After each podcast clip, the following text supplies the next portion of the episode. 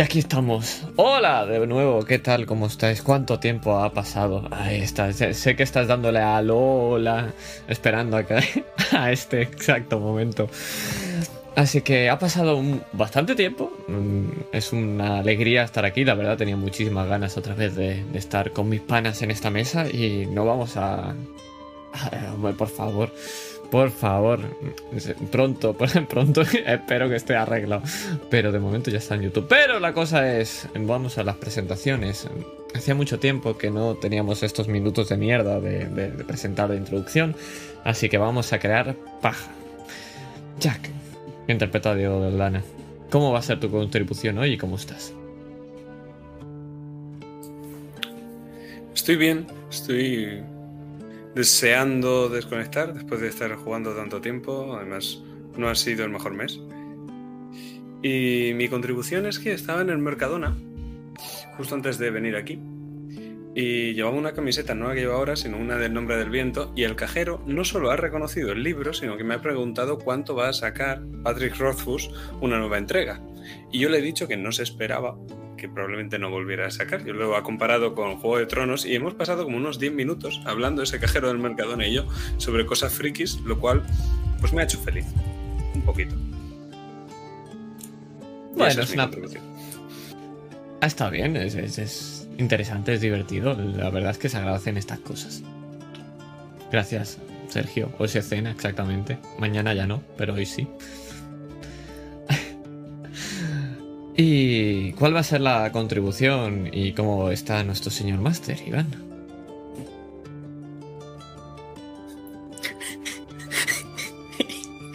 No, voy a decir lo que iba a decir. Eh, sobre la contribución de la página.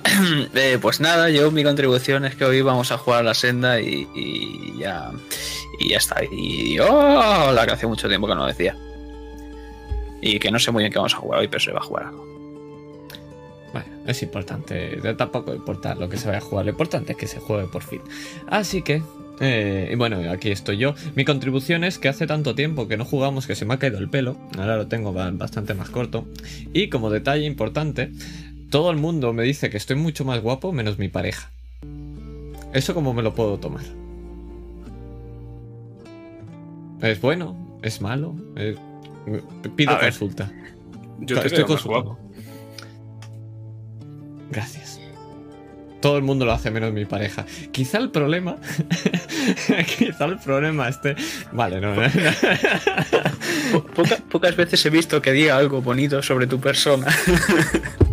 o sea, tenemos, no sería de extraño. Tenemos una curiosa relación. La verdad es que sí. La verdad es que sí.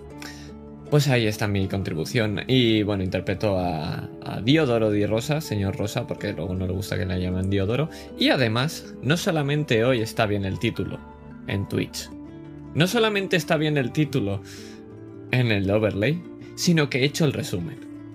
Estamos por todo lo alto. Madre, no, déjate, déjate de, mierda, que yo. No se, no se rapa si se suscribe, no se rapa. No. Si queréis, compro una pizarra y, os pongo el nombre, ¿eh? como, hacen algunas personas. Eh, pero, y me levanto y muevo un poco las caderas para, que se vea. Para eso bailo, para, entrenar estas cosas. Eh, pero antes de todo esto, tres minutos, cuatro minutos de paja está bien hoy, para recuperar. Pero antes de todo esto y de empezar, ¿qué nos tienes que decir, señor Master? Dentro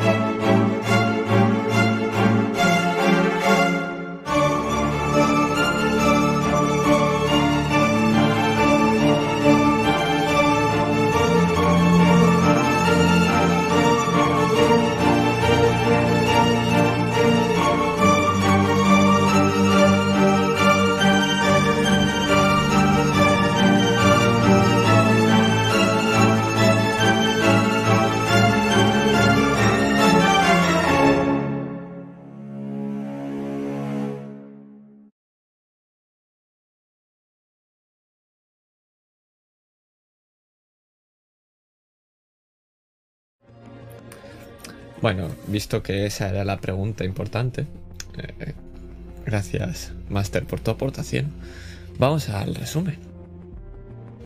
Así que voy a poner esto. Y con vuestro permiso, empezamos. Un segundito. ¿Ha merecido la pena? Nunca he tenido tiempo para ver este lugar. Esta biblioteca en mi cabeza rodeado de oscuridad y tormenta. Siempre he venido aquí en búsqueda de algo, pero nunca me he parado a observar. El suelo siempre es el mismo, cuadrados blancos y negros, y las paredes, ventanas enormes con arcos a la izquierda y una chimenea como la que teníamos en casa a la derecha. Y esta enorme mesa, que parece infinita, de mármol completamente blanco. Sillas afelpadas, una alfombra que guía desde el gran portón a la mesa, pero ¿por qué siempre que vengo se me hace extraño? ¿Por qué parece que los libros cambien de lugar, que las estanterías también, a pesar de todo, ser lo mismo? Pero siempre parece que tienen algo diferente. ¿Será que, con todo lo que ha pasado, hace que cambie la biblioteca? ¿Eso quiere decir que estoy cambiando yo mismo?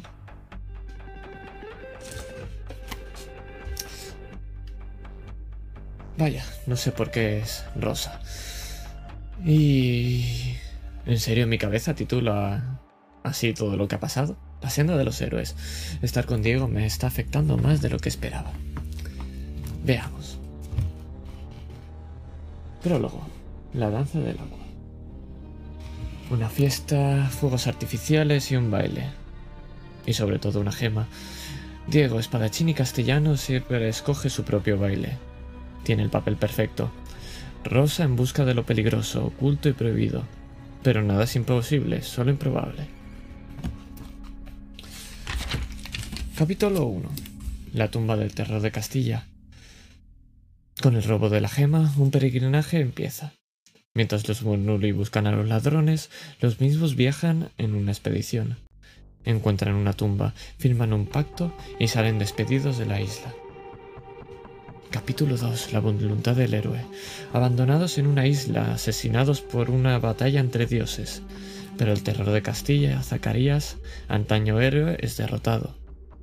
Pero la pregunta nace. ¿Qué es un héroe?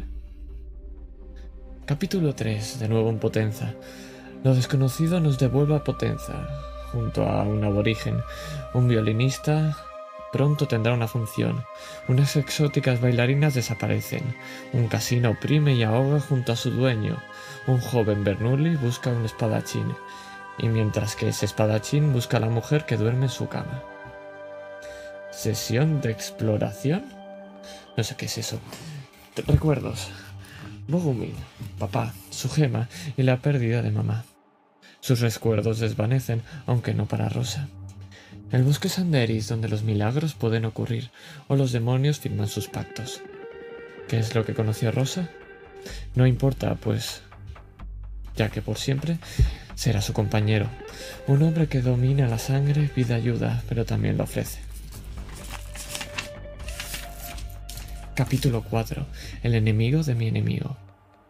Un hombre desaparecido, pero tras una partida de cartas se descubre algo peor. Un imitaformas con grandes planes, donde nosotros no entramos en ellos. Todavía. Capítulo 5. El monstruo interior. Un violinista con un pacto con un diablo, un diablo con forma de ángel, mamá, pero hace tiempo que dejó de ser un ángel una bestia en las cloacas que busca matar un demonio. El casino lleno de hormigas y su elefante en el trono. Exige y ordena, aunque no sabe que firma y se sentencia. Capítulo 6. Se abre el telón. Un baile de máscaras como escenario. Escenario donde Diego actúa, si se le puede llamar actuar. Un pacto con el joven Bernoulli. Una declaración de intenciones con el falso Bernoulli, el impostor. Un disparo. Un muerto. Capítulo 7. Empieza el espectáculo. Un asesinato, el caos. Una llave a cambio de vida, de la de Rosa. Una vida secuestrada y envenenada. Un frasco. Pero la bestia sigue buscando el demonio. Persecuciones. Impostor, Rosa y bestia. persecuciones, un extraño con una espada rota y Diego. El elefante ha caído y en su mano el colgante del propio elefante. El casino, donde todo se cae, se derrumpa y todo morirá. Pero de la ceniza renace la rosa y con ella la fuerza para hacer lo que quieras, la esperanza para alcanzar lo que necesitas. Un portal de sangre separa a los amigos. Espera, se ha reescrito. Que separa a la familia. Un mundo de sangre, una vida por otra, una prisionera rescatada mientras la bestia y la mole encerradas. Una senda y un sacrificio. Creo que ya ha pasado demasiado tiempo. Es hora de volver a recorrer el camino. Pero por supuesto, por supuesto que ha merecido la pena.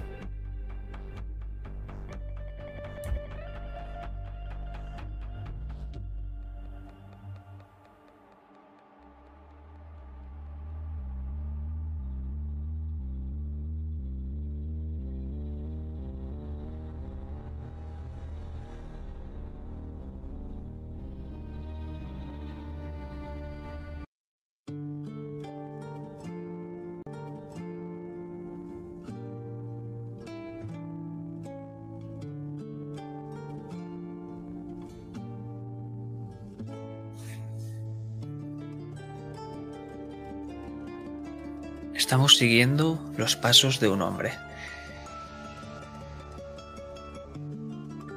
No lleva equipaje, lleva lo opuesto. Su paso es apresurado. Y detrás de él podemos ver esa corriente de aire, esa brisa que lo acompaña. Lo dirige hasta el final de una isla, donde allí unos cuantos botes esperan. En el lago Rosa.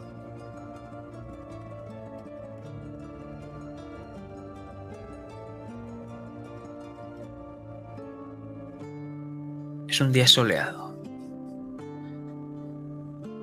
Pero aunque nos dé ese calor el sol, Diego, no lo notas tan cálido. ¿Qué es lo que podemos ver?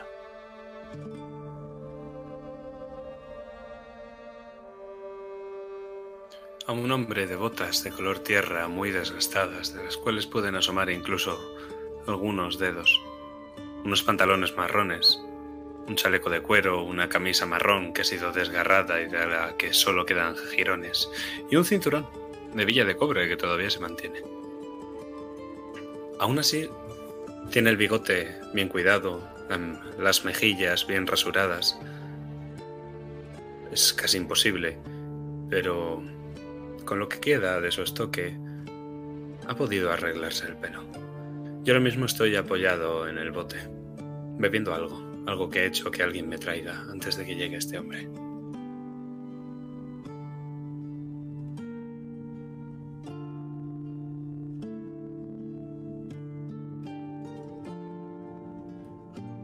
Y es que ahora vemos a tu lado el hombre que te ha traído esa botella. Lo conocemos por su melena rubia, Stanasis. Y bien, Diego, ¿vas a marcharte donde decías? Debo ir, sí. Ay, no sé, familia, destino, muchas cosas que no entenderías y que, a decir verdad, ni yo mismo entiendo, Zanasis. Pero... ¿Dónde se supone que se ha metido él? ¿Dónde está Dio? No tengo ni la menor idea, pero o bien encuentro su paradero o encuentro la respuesta del mismo. Tengo que hablar con una mujer. Ya, sí, hablar. Sí, estuve hablando con mujeres, ¿verdad? No sé dónde te diriges, pero espero que la fortuna te sonría. Nosotros vamos a partir hacia Mondavi. Ladeamos un poco la cabeza. Y vemos a- un poco a lo lejos dos figuras más. Esa capa roída del duelista Hipólito y esa melena rojiza de Lorela. Mi amigo tiene asuntos que atender con, bueno, en David. Esa pelo zanahoria es un problema, es una víbora. Yo también estaba allí, lo sé perfectamente.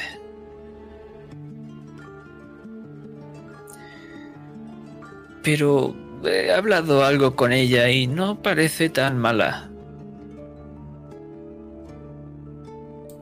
Cuando yo hablé con ella tampoco me lo pareció y después nos abandonó en una isla desierta para que muriéramos.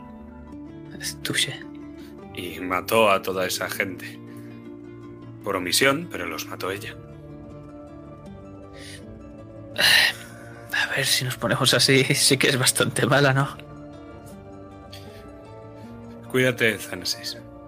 Si no lo haces por ti mismo, y es tu cuerpo el que encuentro flotando en este mar o donde sea, iré a Mondavi. Perfecto. Habla muy bien sobre ese lugar. Ya. Sí. Debo ir. Que el viento te acompañe. Sí, el viento.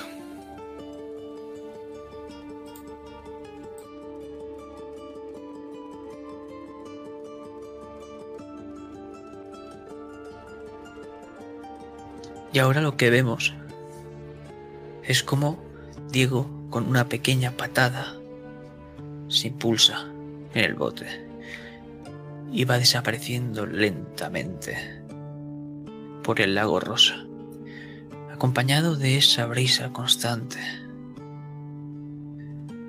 Pero esa brisa nos va a llevar a otro lugar.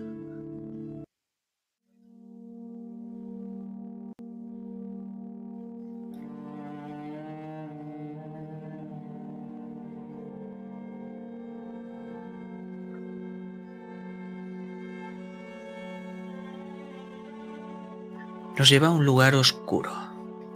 No porque sea de noche, sino por lo que ha pasado aquí. Entre los arbustos se asoman tres cabezas. Dos llevan un sombrero. Uno, Diodoro. Otro, Lucian. Y la tercera cabeza es la de esa mujer que has conocido hace apenas unos minutos, Maggie.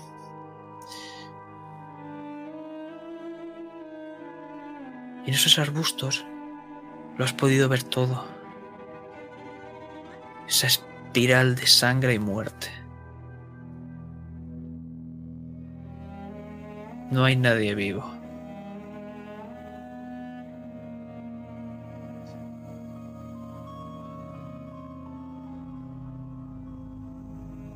¿Qué pasa por tu cabeza, Diodoro? Que pensaba que venía de un mundo hecho de sangre, pero parece que todavía no lo he dejado.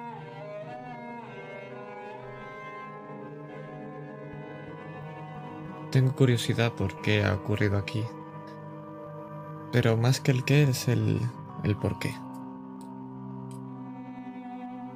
Y de entre los arbustos una vez haya pasado el peligro no haya movimiento, voy a levantarme y acercarme paso a paso hasta toda esa espiral de sangre.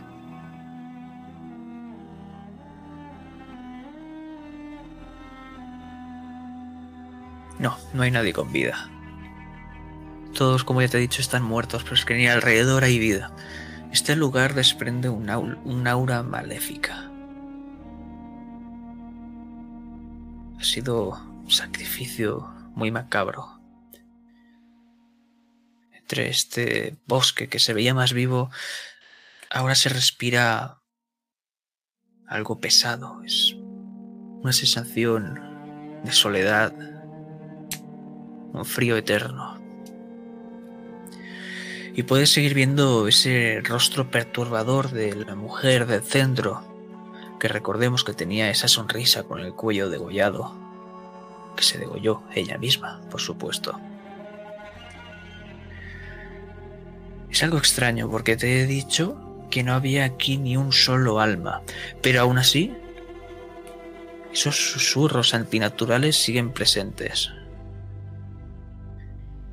Y te digo más, cuanto más te adentras al centro, más puedes percibir lo que dicen, se hacen más comprensibles.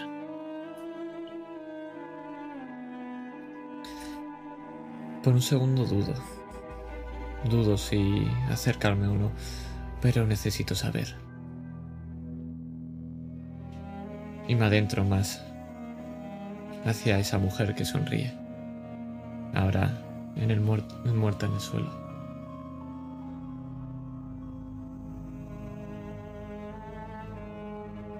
Tus pasos suenan encharcados.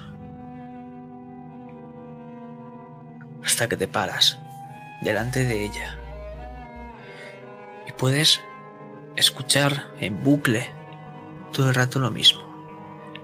Gloria a la señora de los susurros.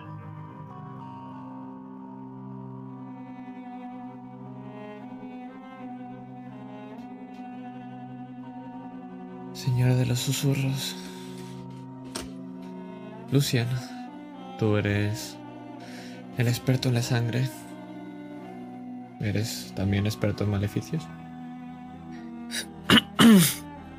La verdad es que en estos... No, controlamos la sangre de distinta forma. Y no es que hagamos rituales ni cosas de esas, simplemente nos rajamos las venas y creamos portales a una dimensión extraña. Esto escapa a mi comprensión, aunque solo puedo decirte que lo que ha pasado en ese mundo tan sangriento no pasa muchas veces. Básicamente nos han expulsado por ese intercambio de almas, las de aquí. ¿Estas exactamente? Sí, por eso hemos aterrizado aquí. Es algo extraño. Entonces, ¿alguien quería sacar algo de ese mundo?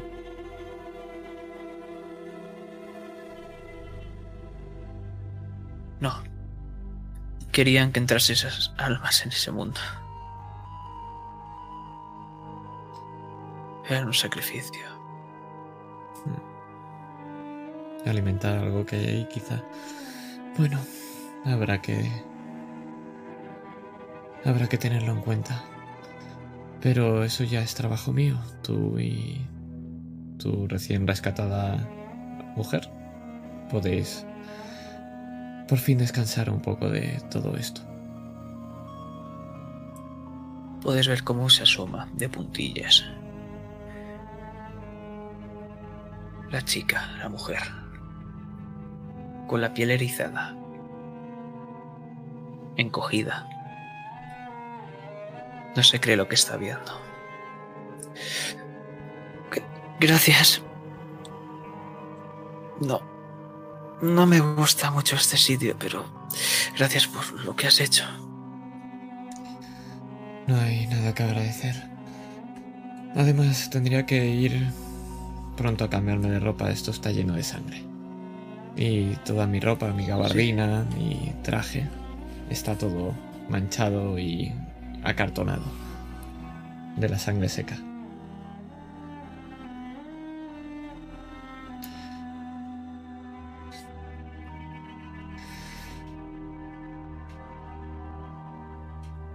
Creo que marcharé. Marcharé, pero no sé exactamente dónde todavía. Creo que lo que más me interesa ahora es Caligari y encontrar a Diego. Aunque siempre está cerca, no creo que me cueste mucho encontrarlo. ¿Vosotros estaréis bien? Sí, Sí, ahora que está Maggie con nosotros, ya no necesito esa piedra. Solo te puedo decir que era algo muy importante. Un hombre en Castilla me dijo que era podía salvarla, pero nunca supe cómo lo iba a hacer. Cuando iba a citarme con él, nunca apareció. ¿Dónde te Si tienes con ese suerte. hombre? Por Odiseo. Aunque va cambiando de lugar. Tengo a gente que me debe un favor por allí, quizá me pase también. Saca un reloj. Tiene una pequeña brújula. Creo que estás bastante cerca de Caligari. Entonces un poco de suerte.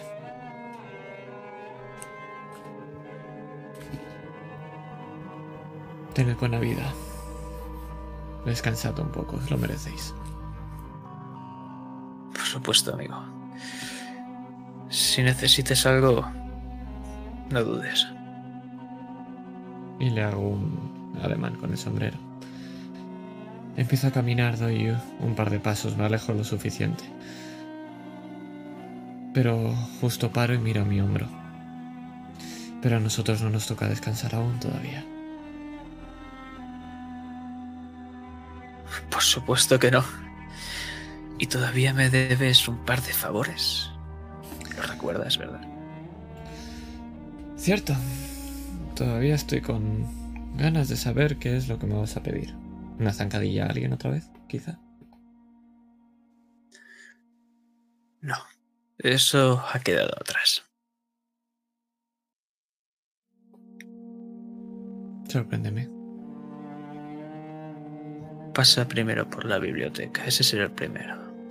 El gordo viene después.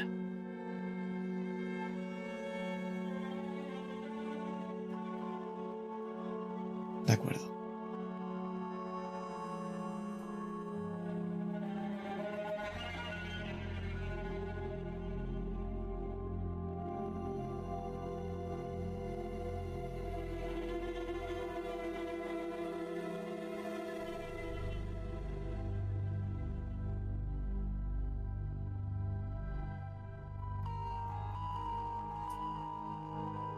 ¿Vas a seguir avanzando o vas a entrar directamente? Voy a ir directamente a la biblioteca, sí. Sabiendo que se ralentiza todo, será en ese mismo momento. Cuando vaya a dar el primer paso, todo se ralentizará. Y justo cuando vaya a pisar y cruja una, una rama, todo se quedará en cámara lenta, pero no, yo abriré unos portones de una biblioteca.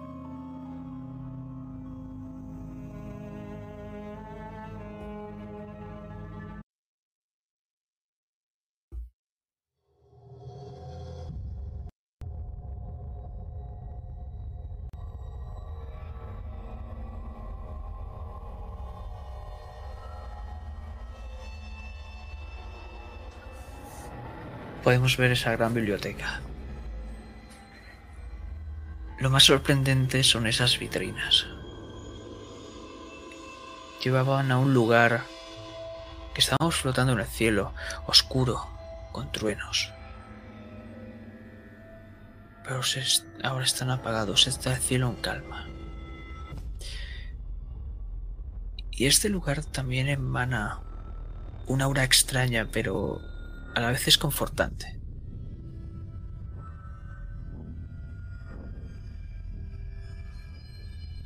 A tu izquierda tienes ese libro, el cual firmaste, y delante esa mesa. Parece que mide ahora 6 metros de largo. No está leyendo ningún libro. Te está mirando directamente a los ojos. Esa gran silla, con el reposabrazos, una mano, la izquierda, la tiene encima. de la mesa. La otra está en el reposabrazos.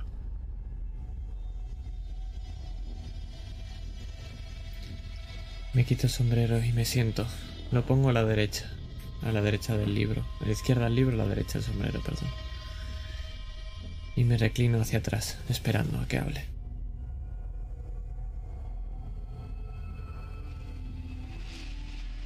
¿Has ido alguna vez a Caligari? Antes de conocerte, sí. Imagino que conocerás el edificio. La biblioteca.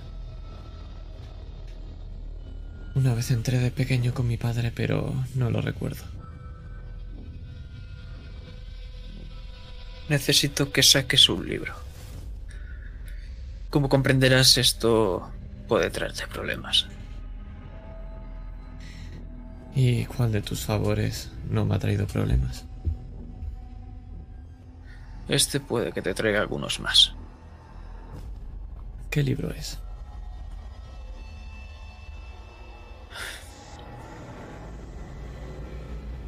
De su mano aparece una especie de holograma, podríamos decir, una ilusión. Y es el libro. En la tapa pone Maleus Maleficarum.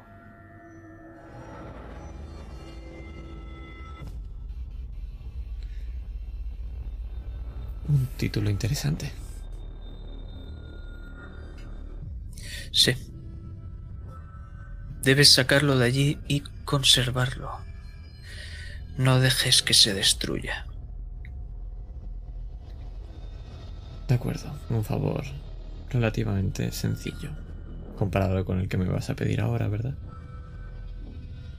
No. El primero era que vinieras aquí. Y el gordo es que lo saques. Oh. De acuerdo. Entonces... Interesante.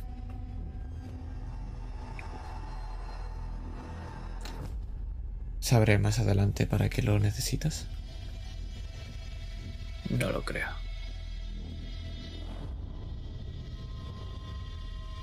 De acuerdo. Por cierto, ¿hay peleas ¿Sí? entre vosotros? Entre los demonios. Sí. No suele haber. ¿Y qué es lo que ocurre cuando alguien que ha firmado un pacto se le ofrece uno nuevo?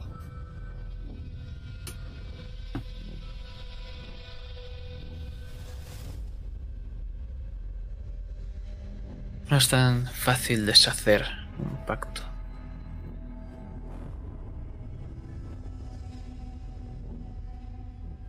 ¿Y es normal que uno de los vuestros esté tan interesado en hacerlo? Sí, eso sí que suele pasar con frecuencia. Piensa que cuanto antes tenga un pacto con alguien, antes puede fortalecerse. Como comprenderás, si tú te haces fuerte, yo me hago fuerte. Ganar, ganar. Entiendo. De acuerdo.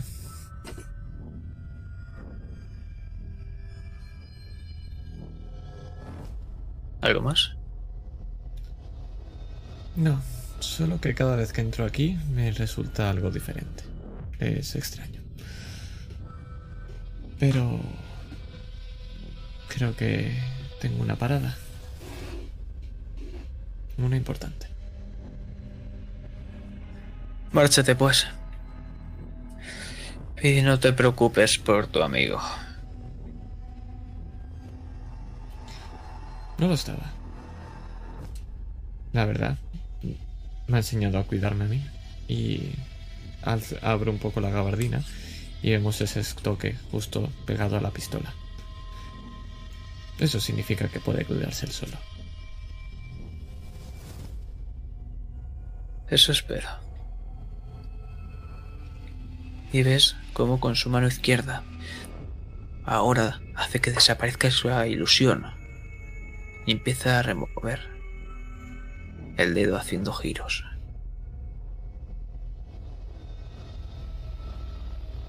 Cojo el sombrero, le saludo y me marcho.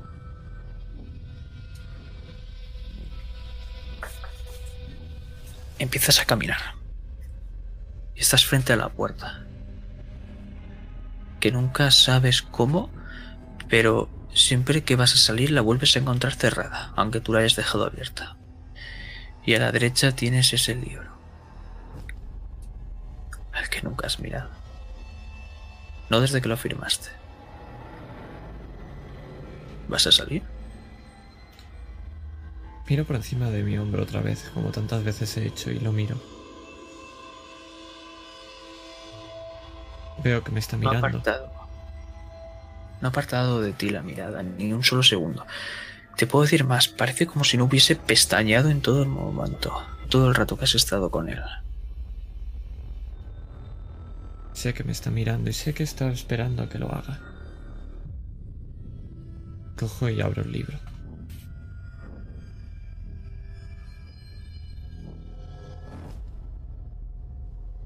No lo abres donde tú quieres.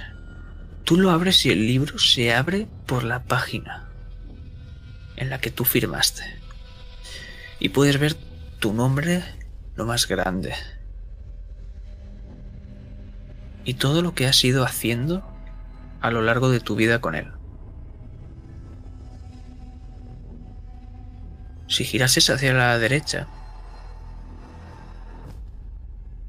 podrías ver que claramente no hay nada más escrito, ya que tú eres el último, el último que ha formado un pacto. Ahora bien, giras hacia la izquierda. Por supuesto, era lo que quería hacer desde un principio.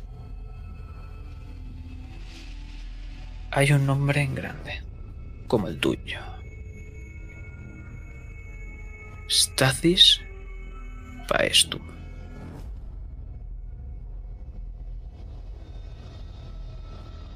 Lo miro. ¿Sabes quién es? Es más, has visto ese nombre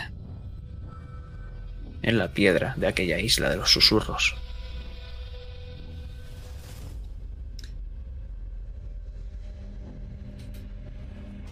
Aquel hombre que se sacrificó.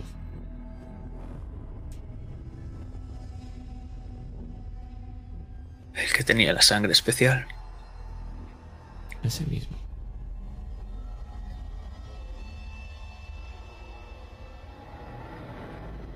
Y la isla de los susurros. Y gloria a la reina de los susurros. O a la dama. O... No lo sé, pero no es demasiada casualidad.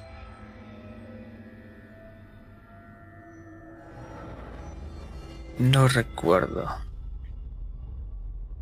prácticamente nada de los anteriores. Es como si hicieses un borrón y cuenta nueva. Curioso.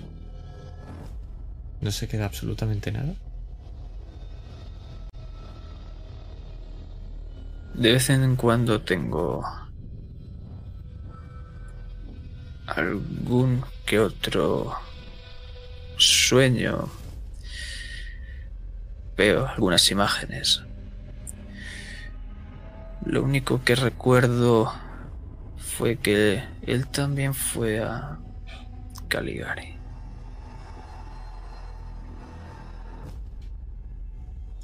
Quizá es interesante saber más de él. Quizá te refresca la memoria.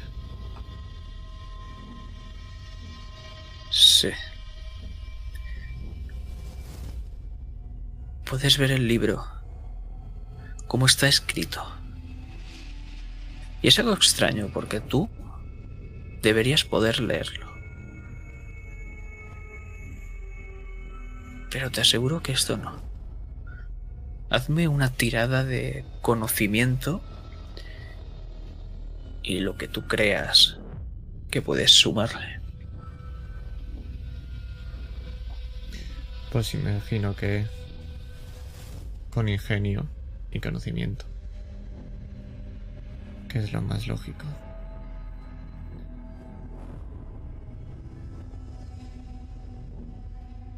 Vale, he tirado ahí y podía repetir una más por lo del final. 32, 3 aumentos. Si quisieses podrías utilizar un punto de héroe para añadir... Creo que un dado era. Sí, era un dado de 10, pero no me interesa.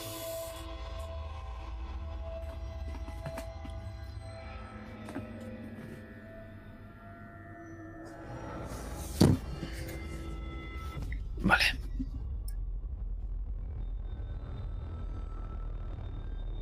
Vas a poder leer tres cosas. Aunque tú me dirás si vas a quererlas, querer leerlas o no. Porque hay una cuarta, que esa no vas a poder leerla.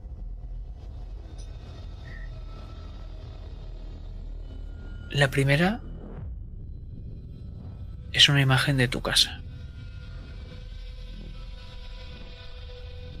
En la segunda podemos ver algo arder. En la tercera una cueva oscura.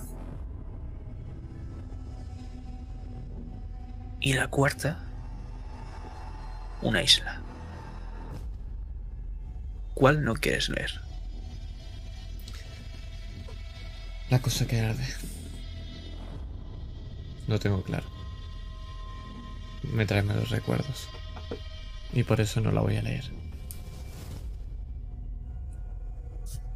Es una pena. Puede que te hubiese servido hacia dónde vas.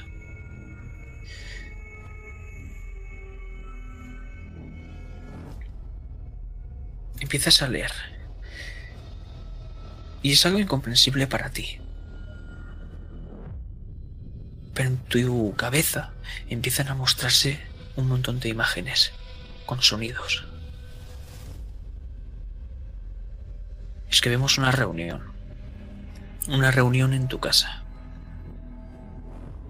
Tú, por supuesto, no estabas allí, pero ahora sí que estás en tu versión adulta, aunque vas a interactuar con algo y no vas a poder tocarlo. Eres como una especie de fantasma, podríamos decirlo. Y hay un montón de personas, algunas podrías llegar a reconocerlas. Por ejemplo, Zacarías. O tu padre.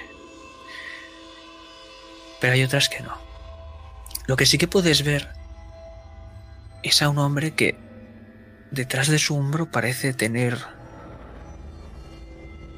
algo azulado como si alguien estuviese detrás de él.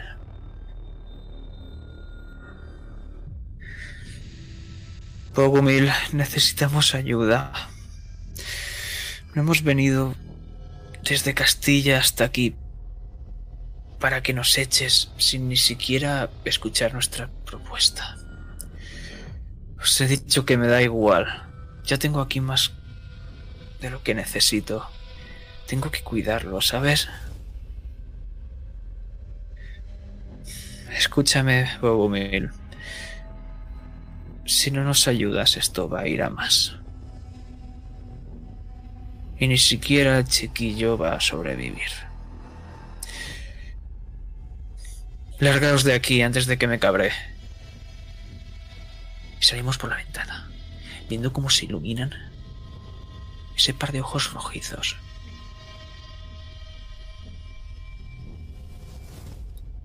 porque ahora nos vamos a una cueva oscura. Entramos por una de esas grietas y olemos el salitre.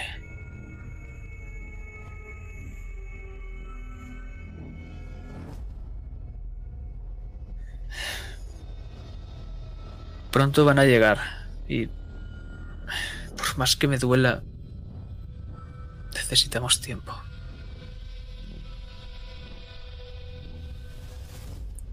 Proteged nuestra retirada. Vuestro sacrificio no será en vano. Si por algún casual sobrevivís, coged esta parte del tesoro y largaos. Vemos seis hombres haciendo una reverencia y sentándose en un trono.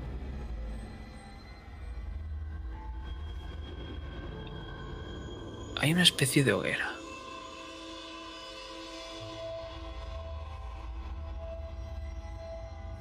Nosotros nos alejamos, pero empezamos a escuchar cómo viene gente y cómo de golpe una pared se viene abajo. Con ese... Nos limpiamos el polvo, esas piedrecitas que nos han entrado en los ojos tan molestas, para abrirlos de golpe sorprendidos viendo a Zacarías en el suelo, muerto. Estamos arrodillados. Tenemos sangre en las manos. Ladeamos con la cabeza.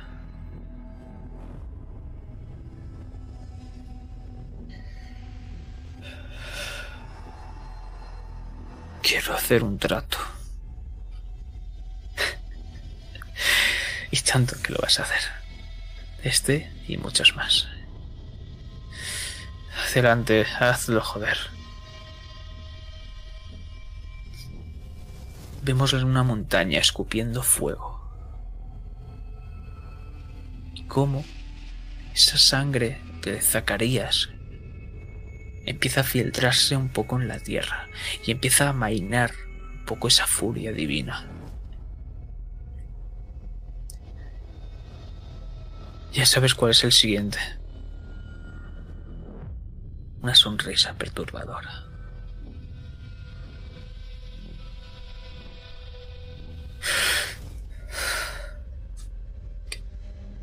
No había muerto. Todo está bien, compañero. Le da un par de golpes en el hombro a Zacarías. Todo está bien, compañero. Los ojos se abren. Es un azul profundo. Pero tiene algo dentro extraño. Y bien. ¿No quieres hacer otro? Sabes lo que va a pasar, ¿verdad? No voy a hacerlo. Ya he hecho demasiados. y una sucesión de imágenes vamos a ver cómo empieza a dar pasos y se aleja hasta ponerse en la base de esa montaña. Vemos cómo esa, esa lava que cae se forma alrededor de él. Coge un cuchillo, corta en cada brazo. Y ahora sí, la sangre empieza a, a filtrarse en la tierra pero no como la de Zacarías, es algo mucho más profundo. En cuanto cae muerto, la lava cesa.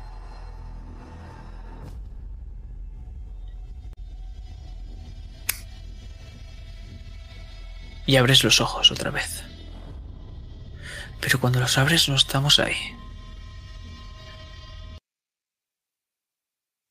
Estamos en un bote.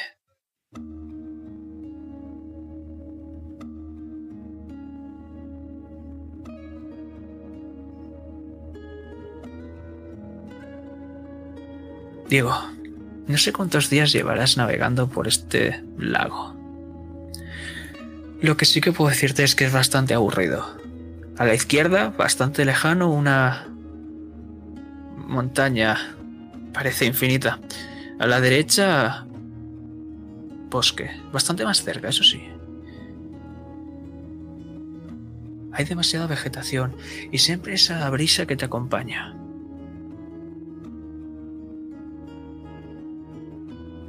¿Qué estás haciendo? He estado navegando en dirección al norte, orientándome con el sol durante días y con la luna de noche y las estrellas, claro. Pero ahora mismo casi me quedo dormido. Porque el bote me estaba arrollando y si no me he caído del bote completamente dormido y me he ahogado es porque he llegado a meter la cabeza debajo del agua. Y claro, de eso me he despertado al entrar el agua salada. Entonces toso y vuelvo a coger los remos, con furia. Ahora tengo las botas todavía más rotas que antes. Tengo la camisa más desabrochada. Está cuarteada mi piel por el sol, por la sal. Y sigo avanzando, pensando en que este maldito lago no se acaba nunca y que tenía que ser rosa.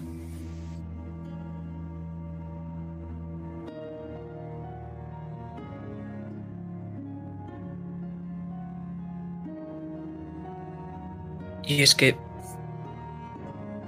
no sabes cómo, no sabes cuándo y no sabes qué. Pero si sabes quién es, o al menos lo has visto antes, ¿cómo ha llegado ese anciano al otro extremo del bote?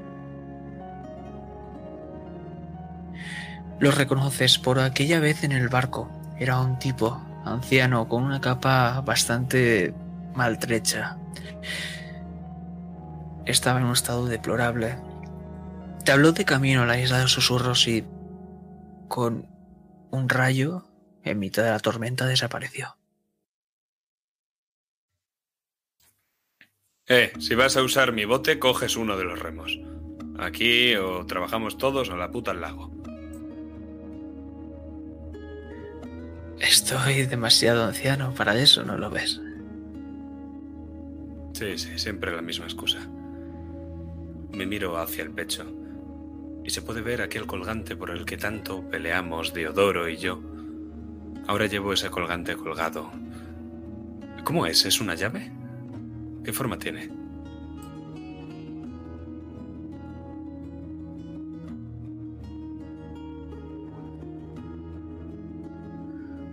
Pues te lo digo un momentito.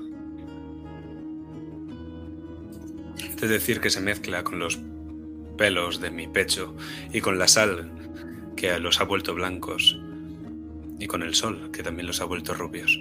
El pecho que llevo abierto con la balona desabrochada y ya prácticamente hecha jirones, más aún que cuando empecé todo esto.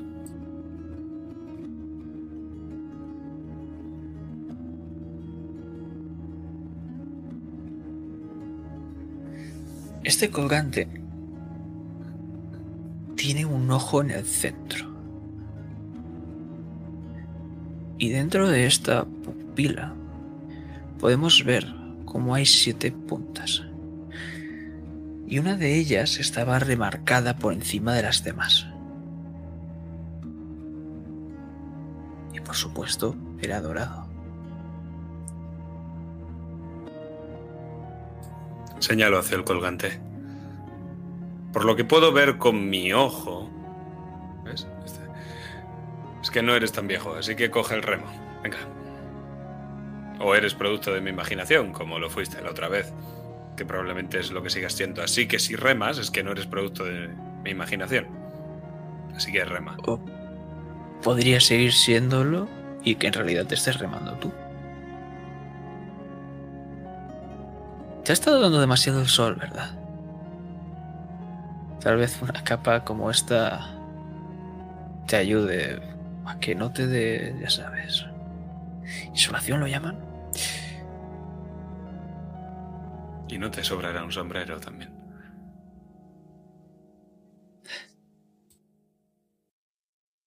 Puedes ver ahora cómo esa capa es cierto que está en bastante mal estado, pero ahora parece que está un poquito mejor. Parece que tiene un color rojizo.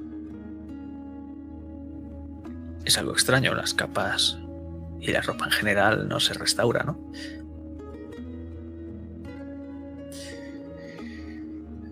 Dime, mientras coge el remo,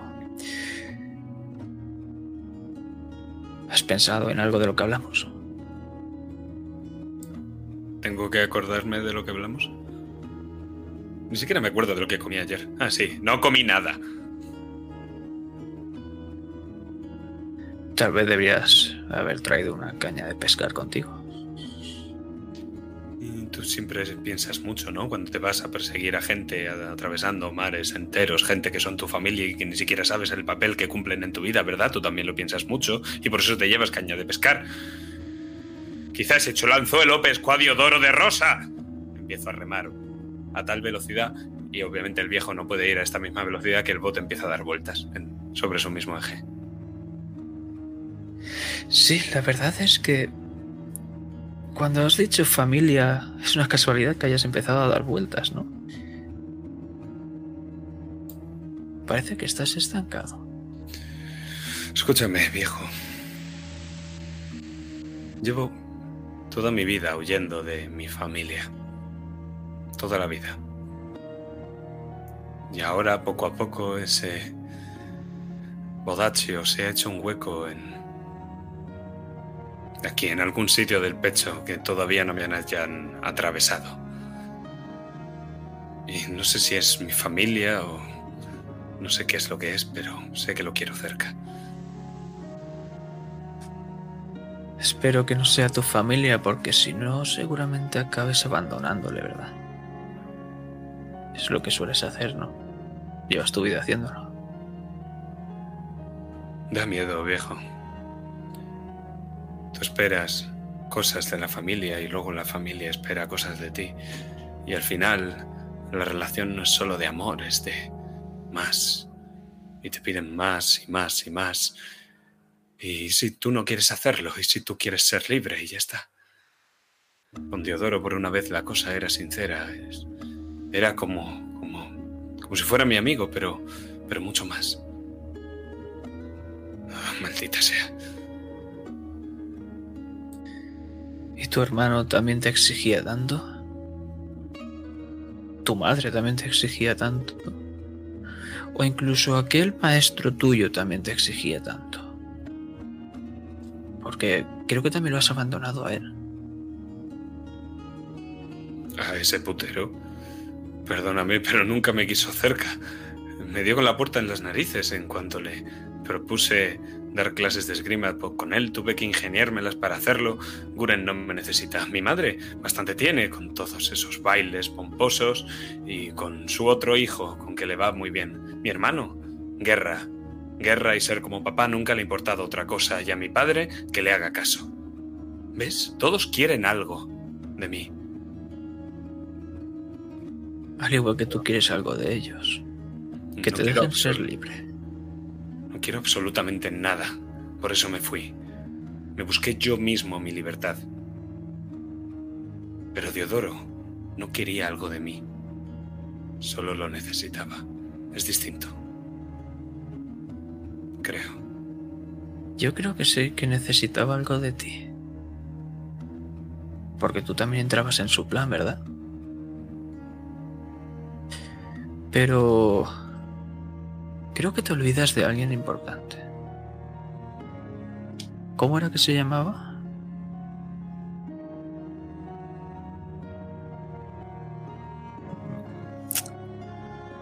Rose. No. Mm, Margaret. No, ese tampoco.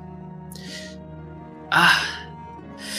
Sí, aquella moza de Castilla. Victoria, ¿verdad? No te atrevas a ensuciar su nombre con tu boca, viejo.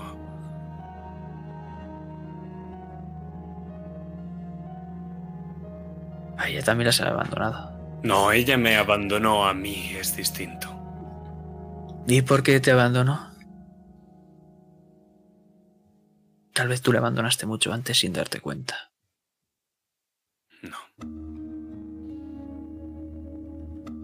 Fue ella. Ella me abandonó y empezó toda esta mierda.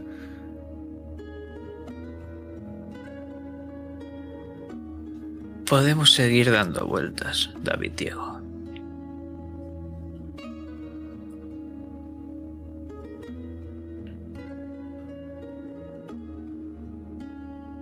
¿Sabes por qué necesito a Rosa, viejo? Dime.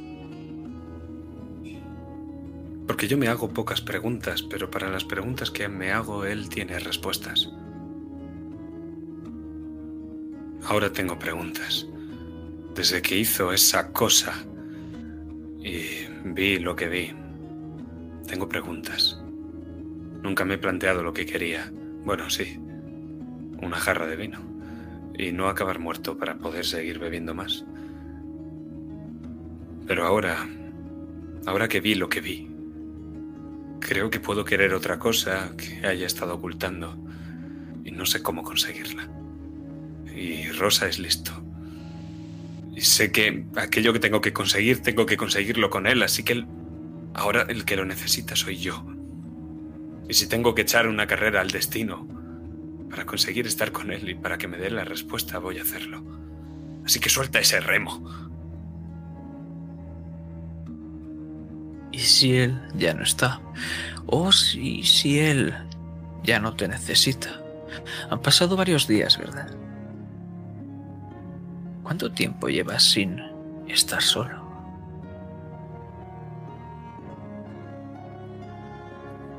¿Qué quieres decir? Podría estar aquí ya, ¿no? Siempre estabais juntos. ¿Dices que me habría buscado él?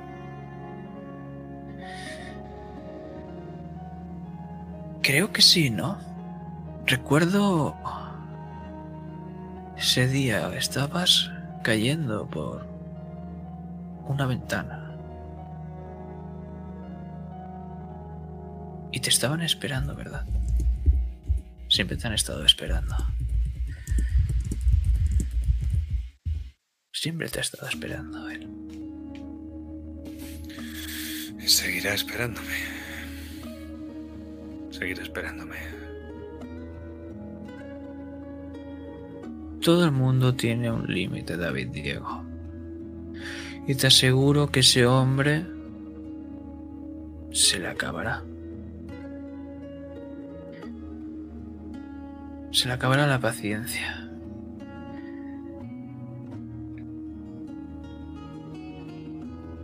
Será mejor que des un par de vueltas más y pienses lo que quieres hacer con tu vida, David Diego. No me gustaría que acabases solo otra vez. Siempre he estado solo al final. Ya fuera en los tejados del alcázar, como en las camas de todas esas mujeres. No se deja de estar solo por estar acompañado, viejo. Incluso en esta barca, hablando contigo, sé que estoy solo.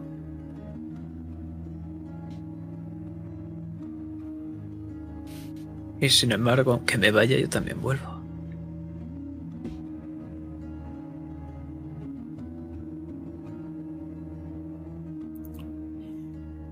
Pero ¿qué es lo que necesitas de mí? Porque estoy aquí.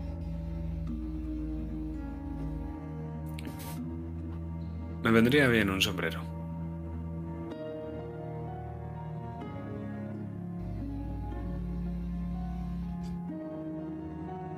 Puedes quedártelo. Pero avísame cuando decides aceptar la realidad.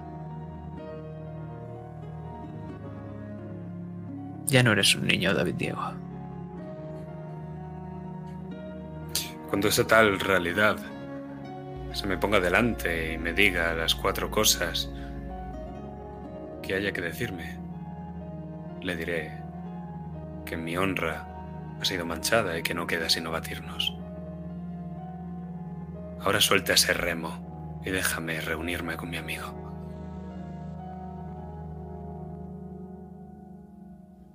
Por supuesto. Y del cielo escuchas caer una única gota. Cuando te giras, puedes ver un pequeño rastro rojizo que se diluye con el agua. Y es que cuando te das cuenta, te entre la vegetación a tu derecha, ves una persona está con el brazo derecho saludándote. No parece... No parece que te esté saludando, parece que te esté pidiendo ayuda. Pero es que... Cuando vuelves a girarte, ya no hay nadie. Y es como si desapareciésemos de allí. Porque volvemos a esos ojos abriéndose.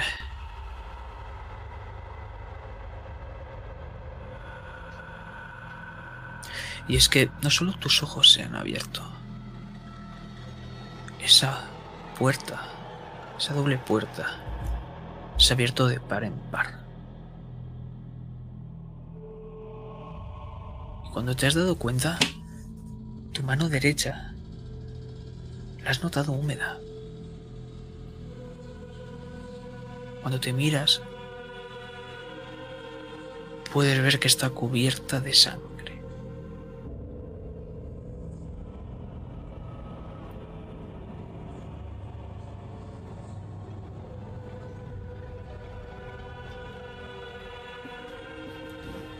Me miro la mano. Y miro la cubierta. Gotean un par de. de gotas de sangre al suelo. Cojo un pañuelo que tengo en. la gabardina. Era blanco, ahora ya es granate. Y miro otra vez por encima de mi hombro. Y miro esos ojos azules.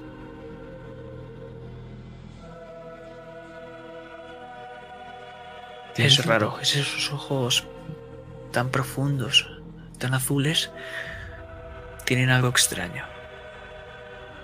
Aunque lo que te llama más la atención es esa mano derecha, el reposavasos, ay, reposavasos, reposabrazos.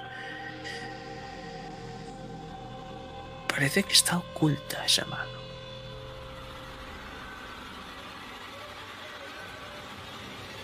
Siempre he preguntado si los vuestros podéis hacer cualquier cosa.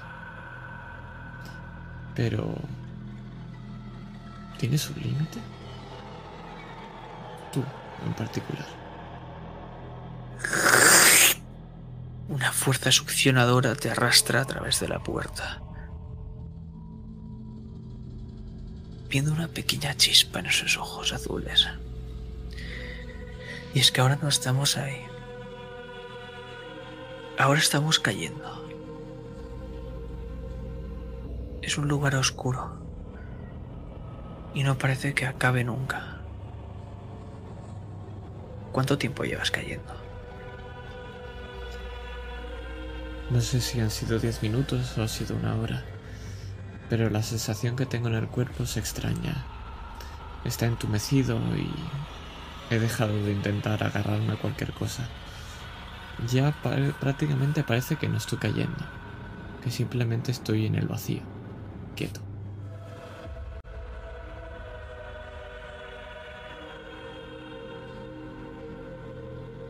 Lo que te saca de esa conjetura es ese espejo que tienes justo debajo de tus pies a unos 15 metros. Y estás cayendo a gran velocidad y te chocas contra él, rompiéndose en pedazos, saliendo en todas direcciones.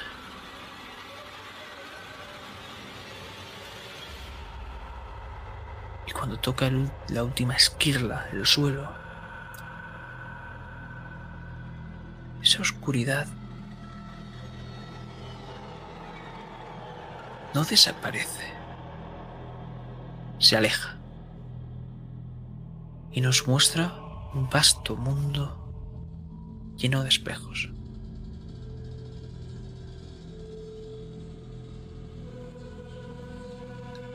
Miro al suelo, miro esas esquirlas. Cojo una de ellas con cuidado y me miro. Miro mis ojos y la aparto para ver el resto de espejos. Y me fijo en el reflejo. ¿Veo lo mismo en ellos?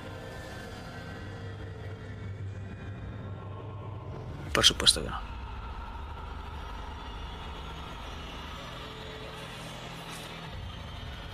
El primero que ves a tu derecha muestra a un hombre. Es un día soleado, escuchamos las olas del mar romper. Como las maderas del barco que tiene detrás crujen. Como escuchamos pasarse un dedo por la lengua, mojándolo en saliva y pasando las hojas de una lista.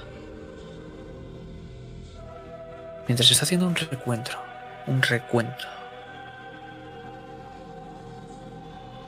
Pero poco después cae al agua empujado.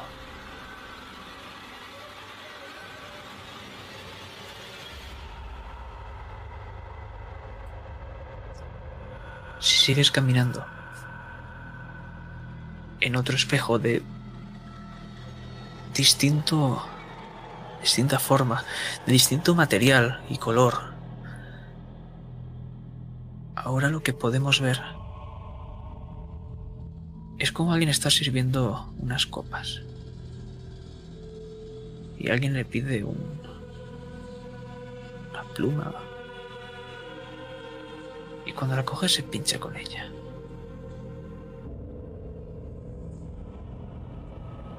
En un espejo triangular.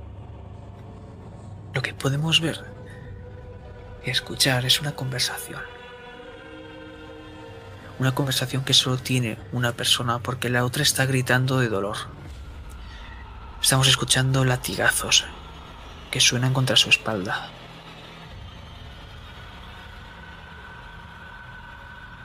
Y cómo este hombre está poniendo la oreja para escuchar lo que dice.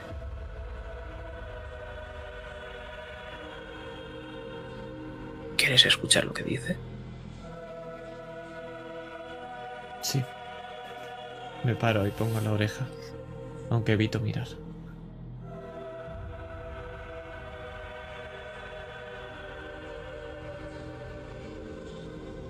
No miras, pero lo oyes y también sientes. Sientes como al acercarte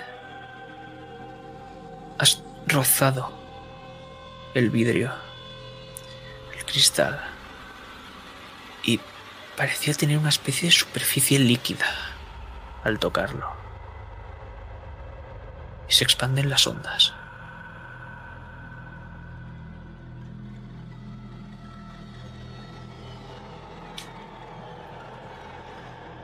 Señor Bernoulli, por favor. Basta ya. Lo siento. No quería perderla. Esa maldita gema era muy importante. Te la dejé por algo, ¿verdad? ¿Baldovino? Sí, lo siento, señor.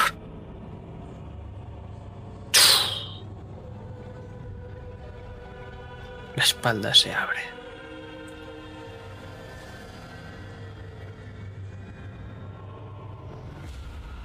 No la perdí hace años atrás para que ahora la vuelva a perder tras recuperar la verdad. Gracias a ella podría tenerlo todo. Vuelve a sonar ese chasquido. Y es que ha sido tan estremecedor que tu tímpano parece que está a punto de romperse.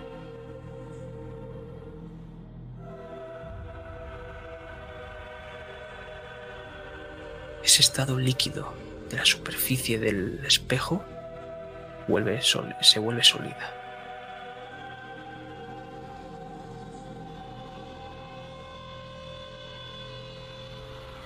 Es que si sigues caminando, vamos a llegar a lo que parece ser el centro de este lugar. En el centro hay un espejo. Pero este es el único que está fragmentado en miles de pedazos. Está oxidado alrededor. Y al más cercano a él hay uno majestuoso. Pero quiero que me describas tú ¿Qué es lo que hace a este espejo majestuoso?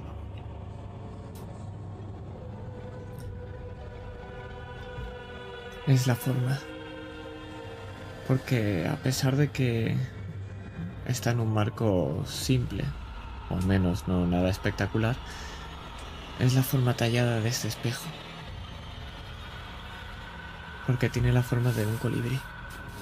Y podemos ver cómo está llena de filigranas justo en las partes de las alas. Y prácticamente parece una escultura. Casi parece que está vivo. ¿Y por qué al ponerte enfrente te ves a ti mismo?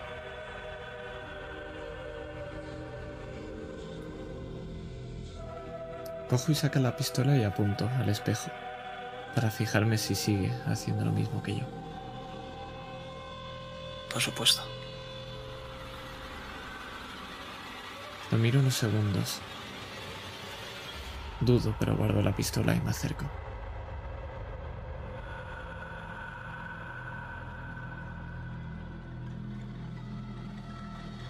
Puedes ver desde hace bastante tiempo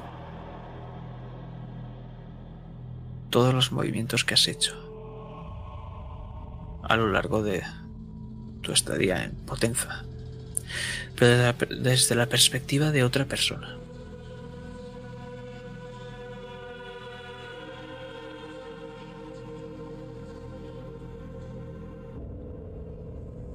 Me fijo en todos los actos que he hecho, casi juzgándome, preguntándome si ha merecido la pena cada una de las cosas que he hecho, hasta llegar aquí, otra vez, otra vez la misma pregunta, pero tengo más curiosidad por ese otro espejo más que esa misma respuesta. El que está oxidado y ha gritado.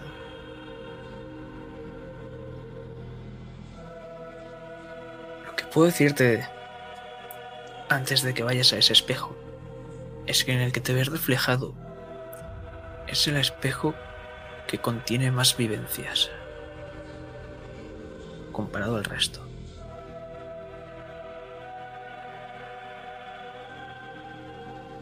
Cuando te acercas al espejo fragmentado, oxidado, puedes ver tantas imágenes que te abruman. Y no puedes llegar a enfocarte en una sola. Y es que cada fragmento se escuchen miles de palabras, sobre todo gritos. Y entre las grietas sale sangre.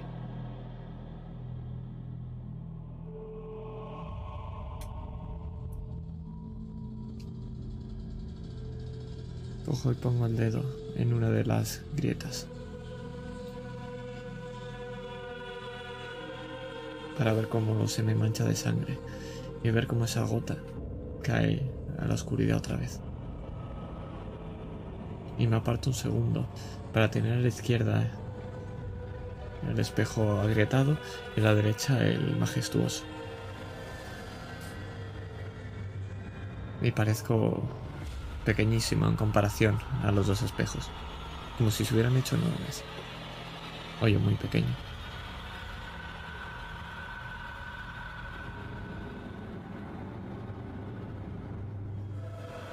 ¿Te has manchado el dedo? ¿O se te ha abierto la herida? Porque parece que gotea más de lo que te has manchado. Cojo ese pañuelo y me limpio y miro a ver si está la herida abierta.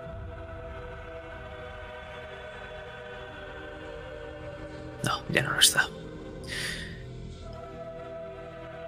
Pero es extraño, porque esas pocas gotas de sangre han formado entre ese espejo oxidado y el majestuoso una especie de hilo. Hasta que han acabado uniéndose. Me acerco a ese hilo. Y lo sostengo con la mano. ¿Qué textura tiene? ¿Es como si fuera un hilo o sigue siendo líquida?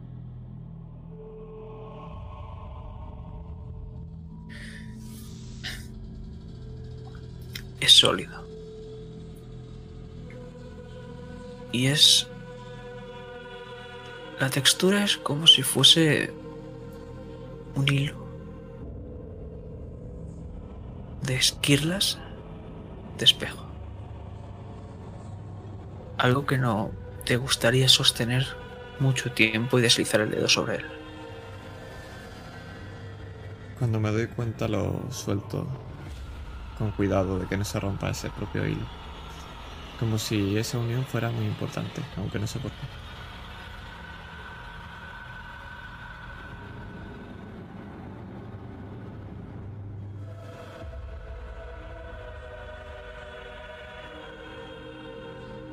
Cuando miras a ambos lados, a ambos espejos,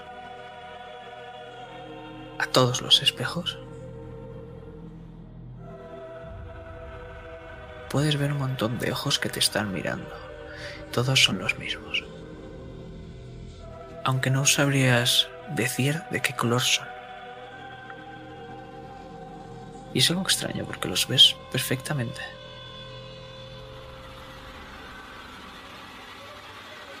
Me fijo en el espejo donde aparecía yo para ver si están esos ojos también.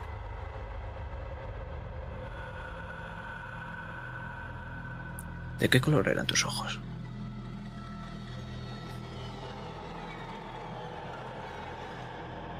Azul oscuro. Casi gris. Ahí los tienes.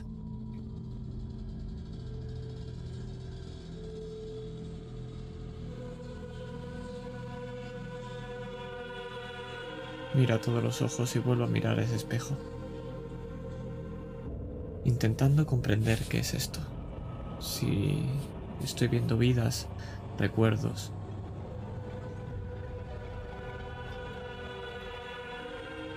Vivencias.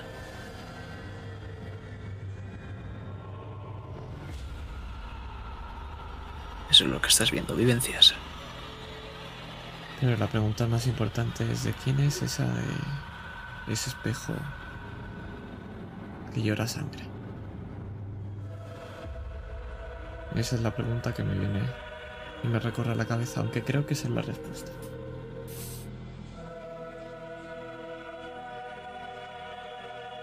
Pero desde el cielo, ese cielo que no puedes ver, escuchas una voz. Y es como si algo te estuviese cogiendo y llevándote a esa superficie. Como si te estuviese sacando de aquí. Y yo me dejo empujar. Y no sé por qué, pero es algo cálido.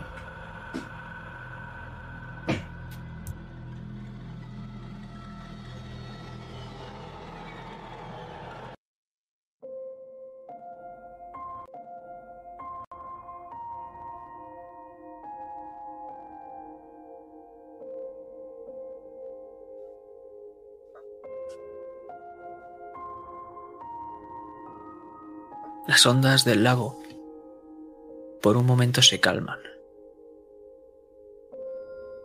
Esas ondas dejan de expandirse.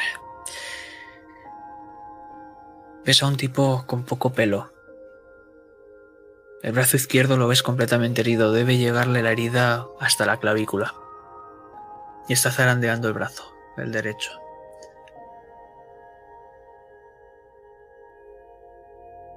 ¡Ayuda! ¿Del bote? Me levanto de un sobresalto. Al final sí que me había quedado dormido. Echo agua de mar en mis ojos para comprobar que no estoy dormido, que no es un sueño y que no es una visión, que ese es un hombre de carne y hueso que está herido y que necesita mi ayuda.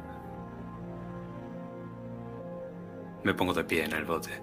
Intento ver qué es aquello, entrecerrando los ojos, que le amenaza.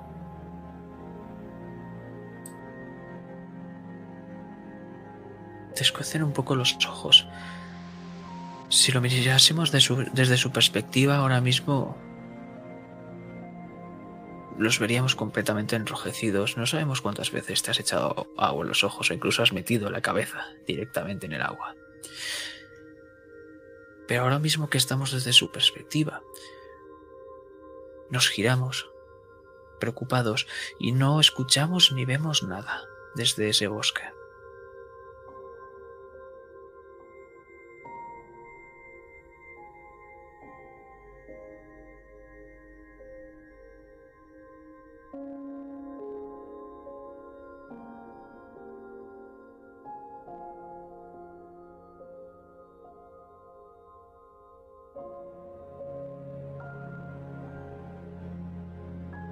¿Vas a dejarme aquí? Maldición. ¿La gente no puede cuidarse sola o qué? Ya voy, ya voy. Espero que pueda invitarme a mí, a vino al menos. Empiezo a remar hacia la orilla.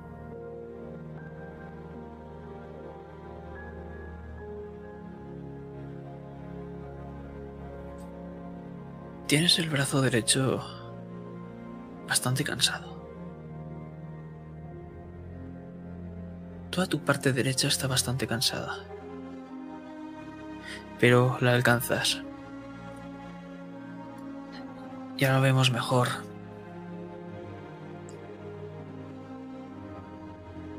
Ese hombre tiene poco pelo, ya que su cabeza tiene alguna que otra cicatriz y ya no le crece más. Sus manos están callosas. Y está con una herida abierta en su brazo izquierdo. No ha sido tratada. Lleva una especie de capa llena de barro, intentando hacer presión como puede en esa herida asquerosa. Gracias. Soy Julio. ¿No has tenido problemas por aquí? En un bote. En mitad del lago. Esa puta secta puede salir desde cualquier matojo y acabar contigo. Y por eso evito el bosque. Venga, sí. A ver, te ha atacado una secta, hay alguien en peligro, tengo que ir a salvarlo. Solo dime dónde están. Venga. No, no es... Bueno, a ver, el único en peligro creo que soy yo. Imagino que tendré un par de horas más. Pero eh, deben de estar acabando ya mis compañeros. Son grandes guerreros. Entonces, ¿no se me necesita? Bueno, si tuvieses algo para tratar esto y si pudieses vigilar mientras duermo media hora, no lo sé, estoy cansado. Necesito que alguien me proteja las espaldas. No sé cuánto tiempo llevo por aquí. He perdido la cuenta. Está bien, quédate quieto. Empiezo a quitarme la balona todos modos, esto solo eran harapos. Intento tratarle la herida. Veo que está infectada y no tengo otra cosa que echar sino agua de mar. Sé que no es lo mejor del mundo, pero que al menos desinfectará un poco y puede que limpie algo la herida.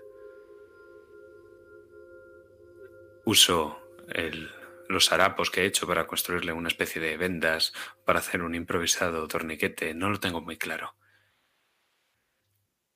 y el resto de esto que, tengo de lo que queda de mi espada servirá para cauterizar la herida. No te asustes. Miro hacia el sur. ¿Qué? Cojo un montón de ramas secas y Alvara me enseñó que solo necesitaba algo de pedernal y chasquear los dedos. Aparece fuego. Es el único truco de magia que sé hacer y ni siquiera es magia de verdad. Una pequeña hoguera. Pongo el acero. Va a doler. No, por Dios, eso no. Cállate y no te quejes. ¿Has pedido mi ayuda? Joder, que sea rápido al menos. Has dicho que eres un guerrero. Y no cualquier guerrero, joder. Adelante. Le doy la vuelta a la hoja. Espera, espera. Tiene que estar bien caliente.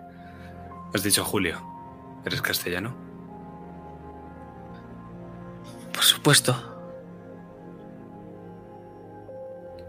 Estás lejos de Castilla. Y creo que tú también.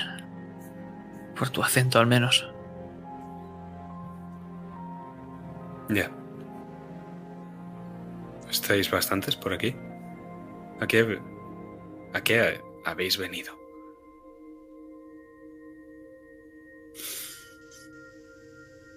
Ya sabemos de aquí a allá escapando de la mierda que quedó en la patria. Tan mal está todo.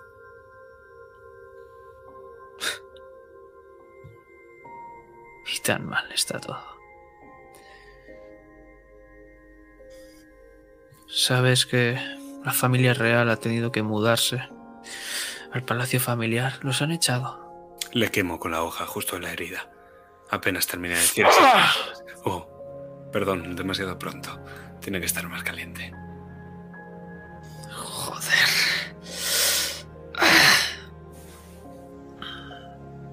Familia real toda, eh, parientes lejanos también.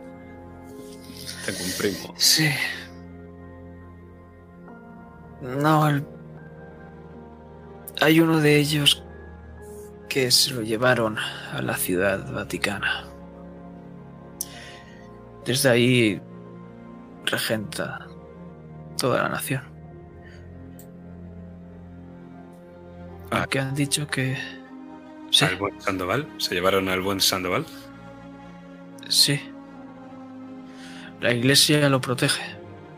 No quieren que el mal de este mundo se lo lleve. ¿Y todos los demás siguen en San Cristóbal o...? En el palacio familiar, ya te lo he dicho. Pero el palacio del, de San Cristóbal, el, en el Alcázar. No, el, el Alcázar no. El Alcázar lo han ocupado unos maleantes, unos bandidos. Aunque bueno, imagino que el primo del rey se ocupará de ellos, aunque lo... Creo que está bastante jodido. Ya no es lo que era. El primo. Sí, el primo del rey. ¿Qué primo? El rey tiene muchos primos. No me hago la idea de qué primo puede ser. Es... Yo solo conozco a uno. Ah, ya, es que Creo es verdad, que- es verdad, siempre hubo uno, siempre fue lo importante, ¿no? Mira, yo no estoy al tanto con la realeza. Yo intento sobrevivir y ya está, ¿sabes? No, sí, claro. que hagan ellos. Lo estás haciendo de puta madre. Pongo la hoja otra vez en su herida. ¡Ah! Nunca he conocido a nadie Espero- que se le dé tan bien sobrevivir. Sí, no, no, la verdad es que no. Espero que esa sea la última y no necesite que esté más caliente, por favor. No, ya está. La herida está cauterizada. No perderás el resto de la extremidad.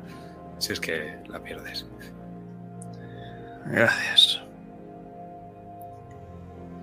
¿Y qué haces tú por aquí? ¿Escapando de la guerra? Escapando. Dejémoslo ahí. Entiendo. Por cierto, no sé a dónde vais. Pero hay sitios mejores que Potenza por si decidís ir para allá. No hay tanto trabajo como dicen y las mujeres no son tan buenas.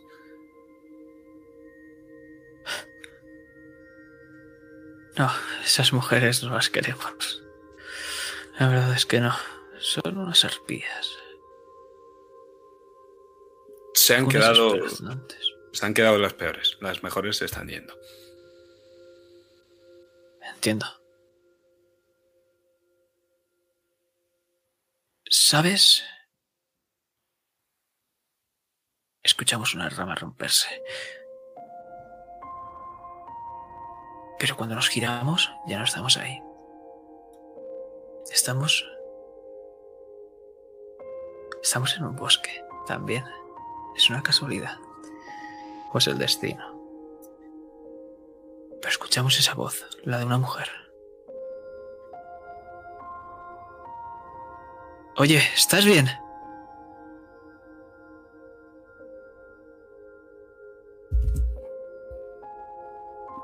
Mm, Sí, sí, sí, sí, sí. Todo bien. Tu boca está completamente reseca. Tus tripas rugen. Y tu cuerpo está más pesado que nunca. Tienes un sueño atroz. Podrías caerte ahora mismo aquí y dormirte.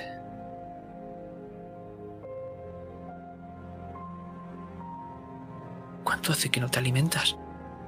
¿Estás bien? ¿Estás seguro? Sí, han pasado mucho tiempo, no me he dado cuenta. Muchas horas caminando. ¿Horas? Sí, o... Días, no sé, no, lo sé, no lo sé. No sé cuánto tiempo ha pasado. Estamos cerca de Caligari. Sí, estamos bastante cerca. No... ¿Estás bien? ¿No, ¿No te ha atacado nadie? No, no, porque, porque tendría que atacarme alguien. Nos están cazando. En este bosque.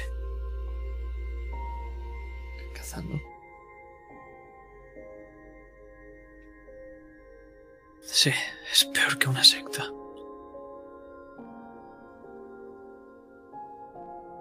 Creo que he visto uno de de sus actos. Pero ¿por qué lo hacen? No lo sé. Se sacude el pelo castaño. Lo sé. Ahora puedes verla un poco mejor. Te notas algo más despierto. Unas ropas bastante coloridas.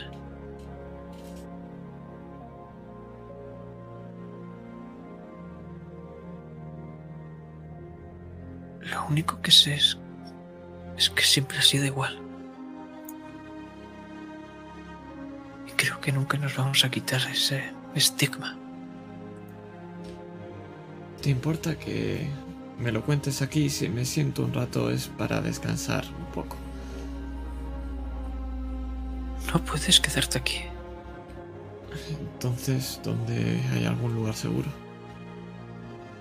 No. Debemos salir de este maldito bosque. De acuerdo, un par de horas más podré aguantar. ¿Qué estigma es el que dices?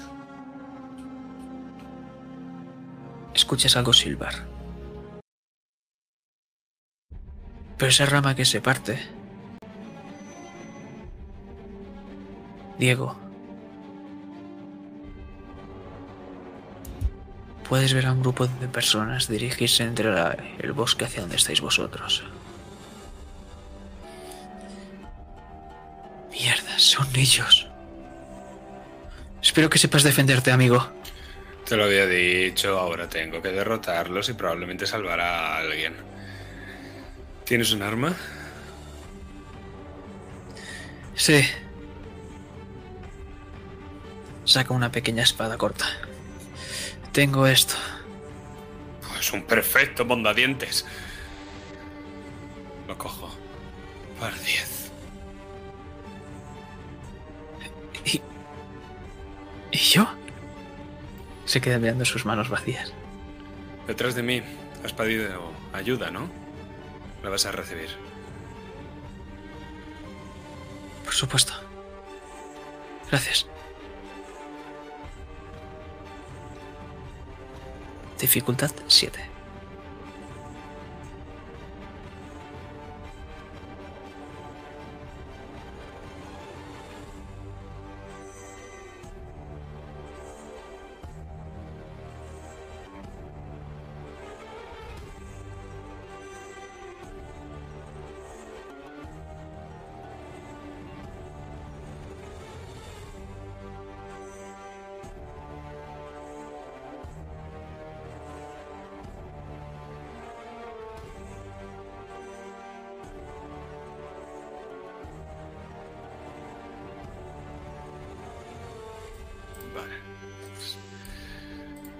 Pues tengo cinco dados con mi habilidad de armas. Sumo maña, que tengo tres. Soy escribista, es uno. Es la primera vez que lo uso en la escena, es uno. Ahora te lo describiré. Luego es otro más. Por tanto, obtengo. tengo 11 aumentos. De 11 dados, quiero decir, no 11 aumentos.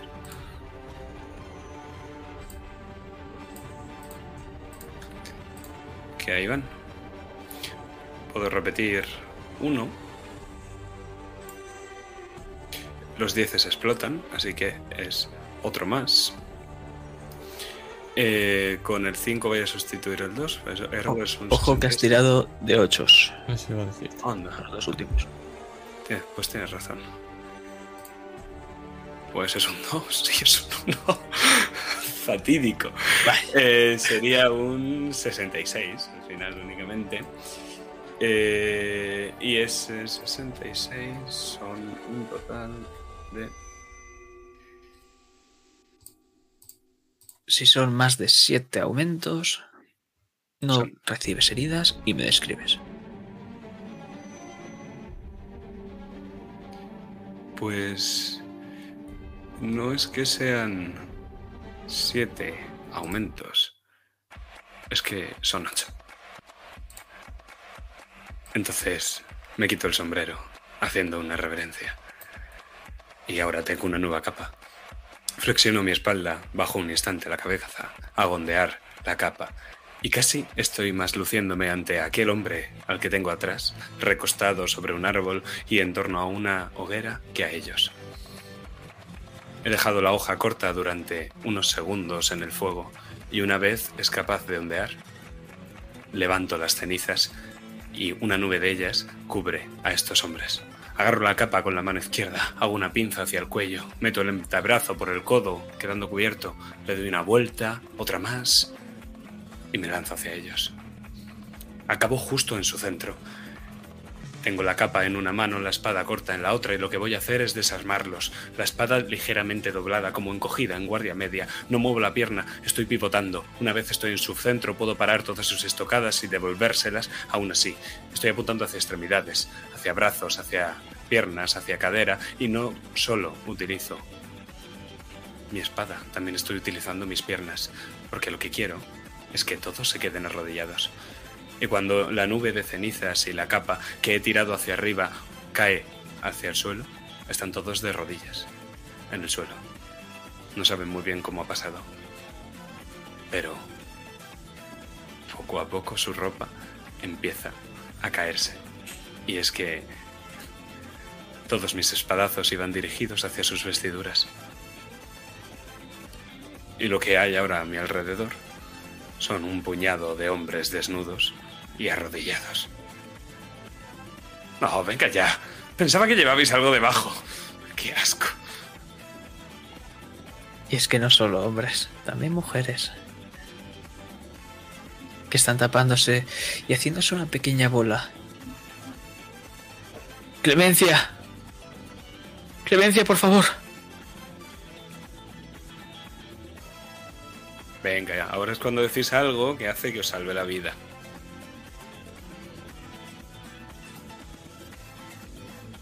Escuchamos a lo lejos. Julio, ¿estás por ahí?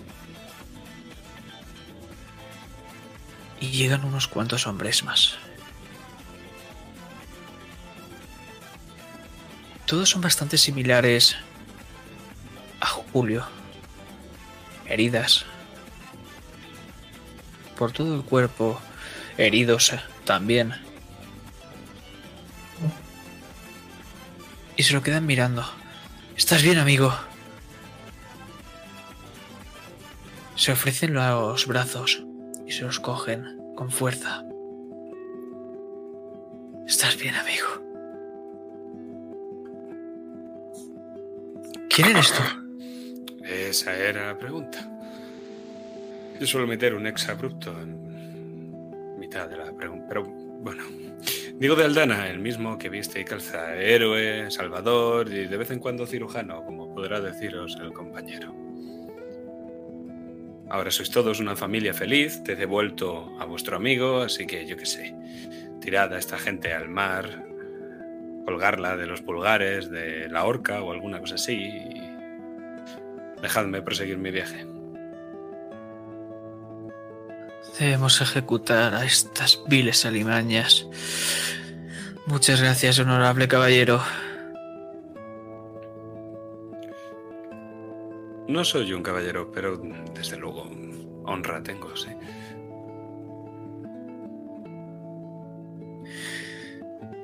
Ejecutar, em, su delito es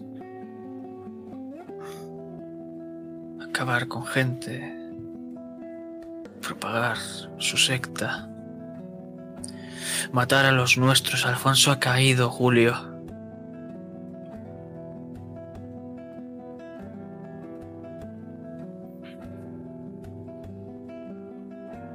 ya. Pero No hay por aquí, no sé, es lo mismo es un concepto nuevo, ¿eh? pero eh, justicia, autoridad, no sé, aunque sea el oso más grande de este bosque o alguna cosa así. Julio da un paso al frente. Mira, amigo. A veces la justicia tenemos que tomarla por la mano para que estos cabrones no se hagan con todo.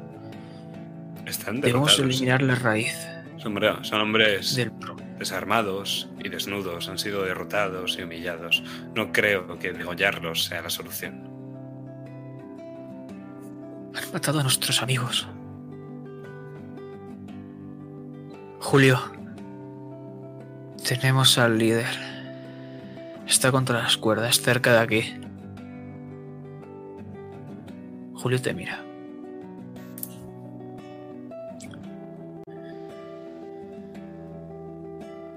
Dejad a estos.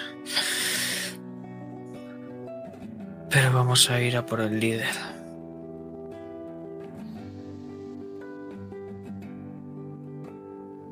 ¿Sabes? La última vez que me encontré a unos sectarios que hacían sacrificios y...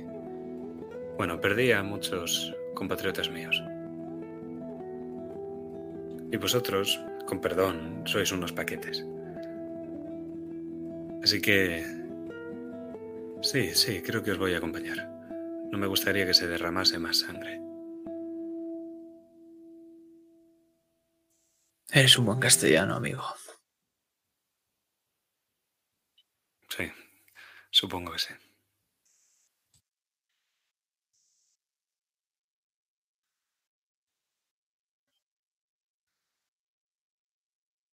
Y empezamos a avanzar.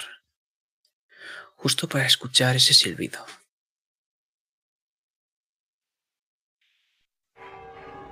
Ese silbido que lo vemos a cámara lenta, Diodoro.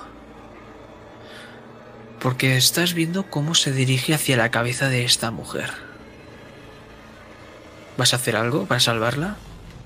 Porque me deberás dar cinco aumentos. Por supuesto, justo cuando he escuchado el silbido, en la mano derecha tenía ya la pistola. Y sorprendentemente rápido la izquierda les toque. Pero... Solamente hay alguien más rápido que una bala. Así que vamos a hacer la primera tirada. Repito, tiro otra vez por la primera y repito por la de abajo que serían 39 y 8 son eh, 48 y 4 menos 3 son 41, si no me equivoco. Son 4 ¿Quieres armas. gastar ese punto de héroe? Voy a gastarlo, pero lo Puedo gastarlo en un hechizo de estos de, de los míos, ¿verdad? ¿Qué es lo que quieres hacer? De eso depende la vida de esta mujer. Quiero utilizar el.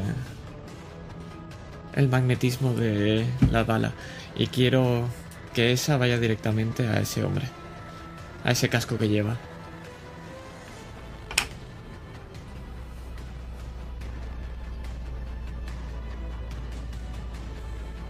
Pues vemos cómo está a punto de impactar. Pero justo en el último momento, cuando está acercándose por la nuca, volvemos a cámara rápida y, vuelve hacia atrás, impactando en la cabeza, en, por la frente, entre los ojos. Y el hombre cae. La mujer se gira.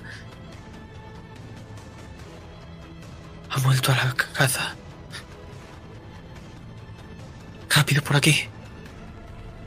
Vamos. Empiezas a correr por el bosque.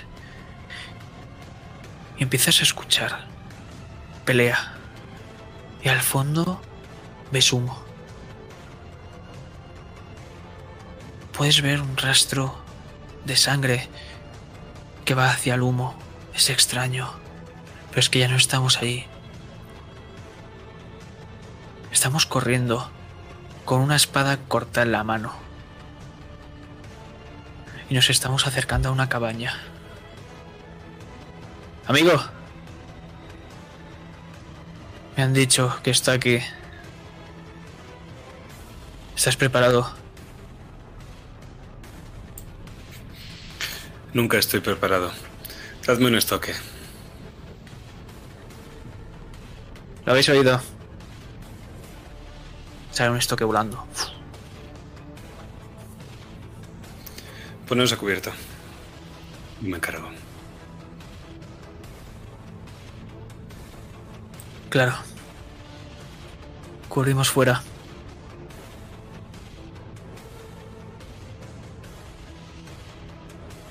Entras en la cabaña y es un lugar oscuro. Pequeña, solo tiene una única habitación. Está completamente vacía y hay un reguero de sangre que lleva hasta una silla que hay una, figura oscura. Parece sentada y detrás tiene una ventana.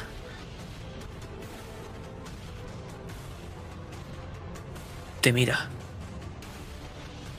Puedes deducir por ese brillo que justo hace la luz del sol que hasta aquí no parece llegar a penetrar, pero sí que hace que brille una hoja que tiene esta figura. Parece una daga.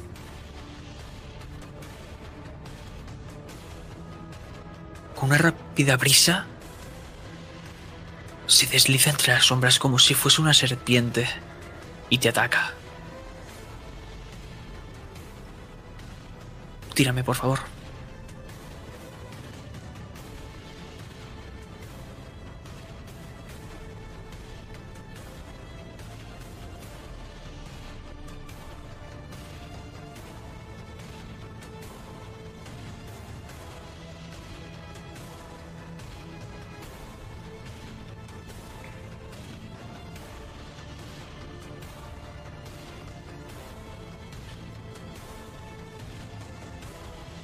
¿Cuánto has sacado?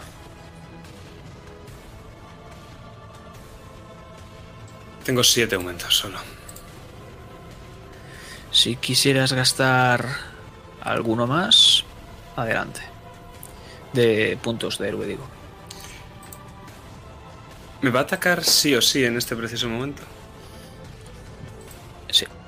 Vale, pues sí, venga, utilizo un punto de héroe y tengo ocho aumentos. Perfecto. Pues ves cómo te va a atacar, pero hay algo detrás de ti que te pega un tirón hacia esta figura y por un momento ves cerca del ojo el filo de esa daga a punto de atravesártelo. Nada te ha tocado por detrás, por cierto. ¿Qué es lo que haces? ¿Es una banda de, de matones o es un individuo? Es un individuo. ¿Cuántos aumentos tiene? Eh, 3 y 3, 6 y, y, 7.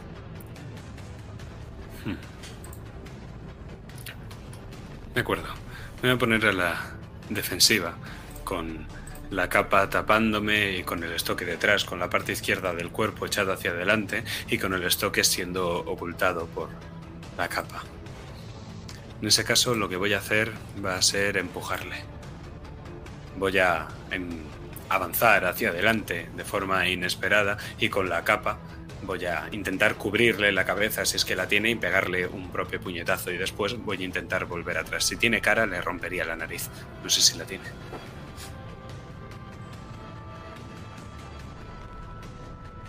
Escuchas cómo cruje.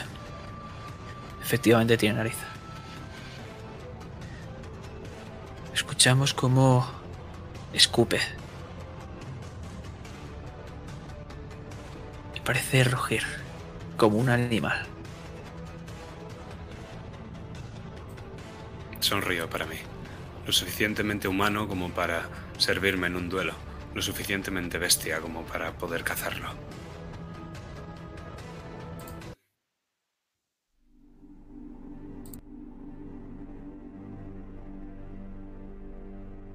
Le toca a él, ¿no?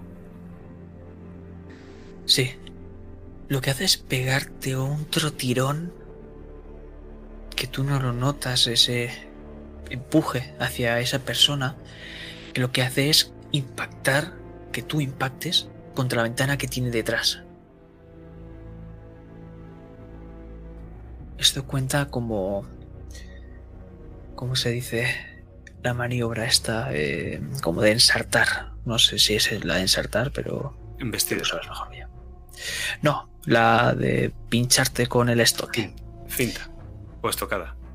Estocada. Vale, vale, Eso. de acuerdo. Son tres heridas. Contraataco. O sea, lo primero es que por el empujar, mm, no sé si me haría algo porque le reduzco en 5 el daño que me fuera a hacer. Pero igualmente, como me vuelve a rebotar a mi en el siguiente golpe, contraataco.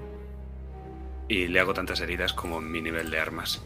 Y si quieres te lo describo, que es que he intentado ese tirón y desde luego lo ha logrado. Lo que pasa es que yo he ido con el estoque por delante y desde luego al que he atravesado es a él. Sí, estoy donde me quería, sí, estoy junto a la ventana y sí, ese reguero de sangre que hay en el suelo y que llega hasta mi espada es suyo. Maldición, yo no quería derramar más sangre.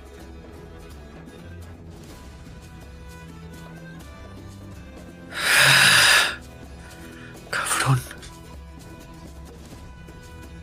La daga baila por el cielo oscuro de esta habitación. Va al cuello. Pero en último instante retrocede y va por la clavícula. Una finta.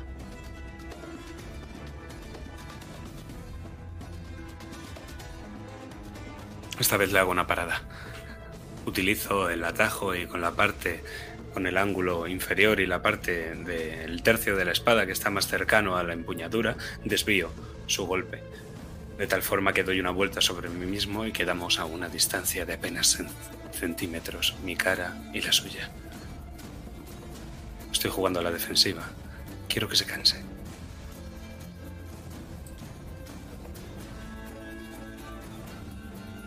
Huele a rosas.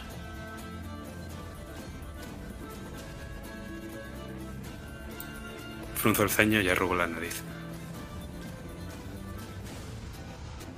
Te toca.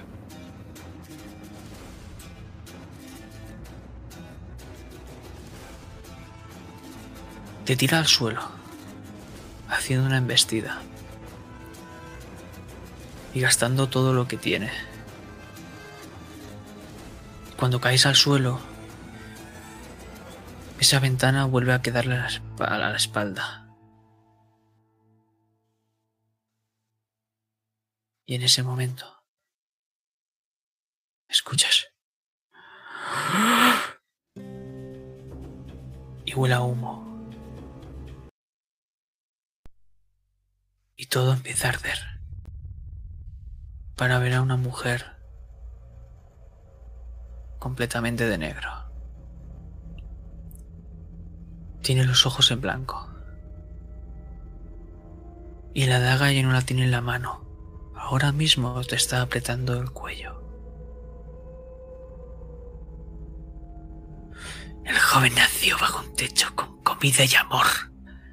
Él decidió que viviría bajo la lluvia con una espada para encontrarlo él mismo. Se alejó de la desaprobación del padre para buscar la aprobación del extraño. Encontró el amor, pero lo dejó escapar. Ahora va de amor en amor intentando igualar lo inalcanzable. Notas cómo empieza a apretar más. Su familia le proporcionó todo lo que tenía y él huyó en el momento en que más lo necesitaban. Es por eso que por sus caprichos el amor se alejará, la aprobación se convertirá en desaprobación, la familia no ofrecerá ni lecho ni comida, la espada se oxidará, los amigos se convertirán en enemigos, la poca felicidad que pueda tener se convertirá en desesperación y al final, al final acabará solo otra vez. Y los ojos vuelven en sí. Pero ya no estamos ahí. Estamos viendo ese humo. Diodoro. Esta sensación es extraña. Es extraña y familiar. Al principio notas soledad, frío. Pero entonces notas una mano que cubre tu corazón. Lo acaricia, lo abraza. Cuando menos te lo esperas, aprieta, retuerce, estira, clava las uñas y empieza a sangrarte el propio alma. Y es que sabes, sabes perfectamente quién está cuando te pasa eso. Y puedes ver ese hilo de sangre llevándote a esa maldita cabaña en llamas.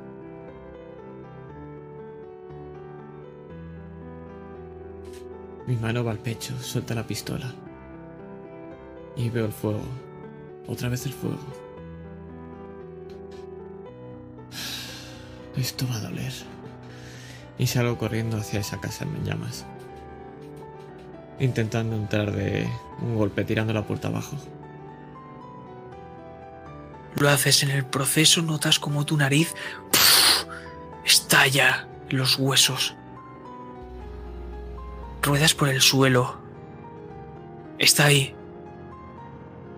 Parece que tiene a alguien debajo. ¿Qué haces?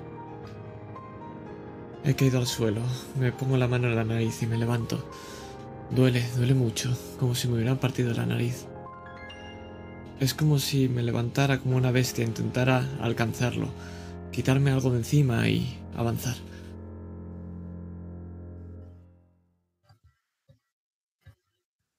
Y es que lo que te quitas de encima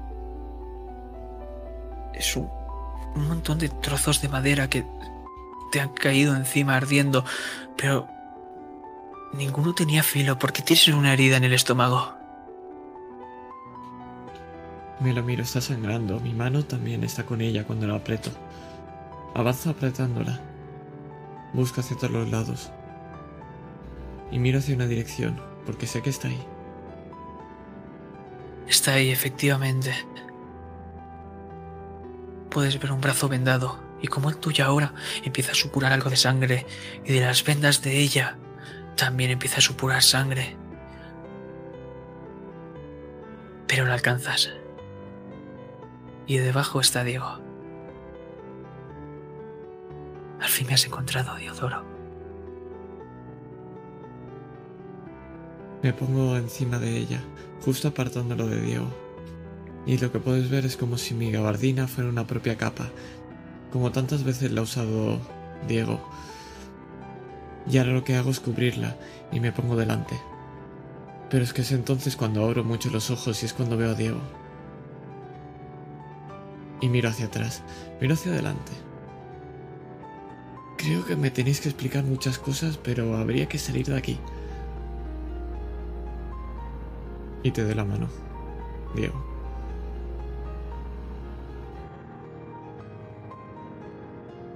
Está dormido. Sus ojos están cerrados y el sombrero encima de su cara. Gracias por jugar. La senda de los héroes.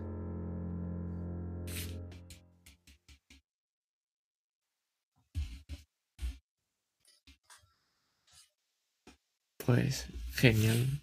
Tenía muchísimas ganas. Gracias por cortarme. Ha quedado mucho mejor así. Y antes de que vayamos a Estrellas y Deseos, ¿qué tienes que decirnos? Dentro, outro.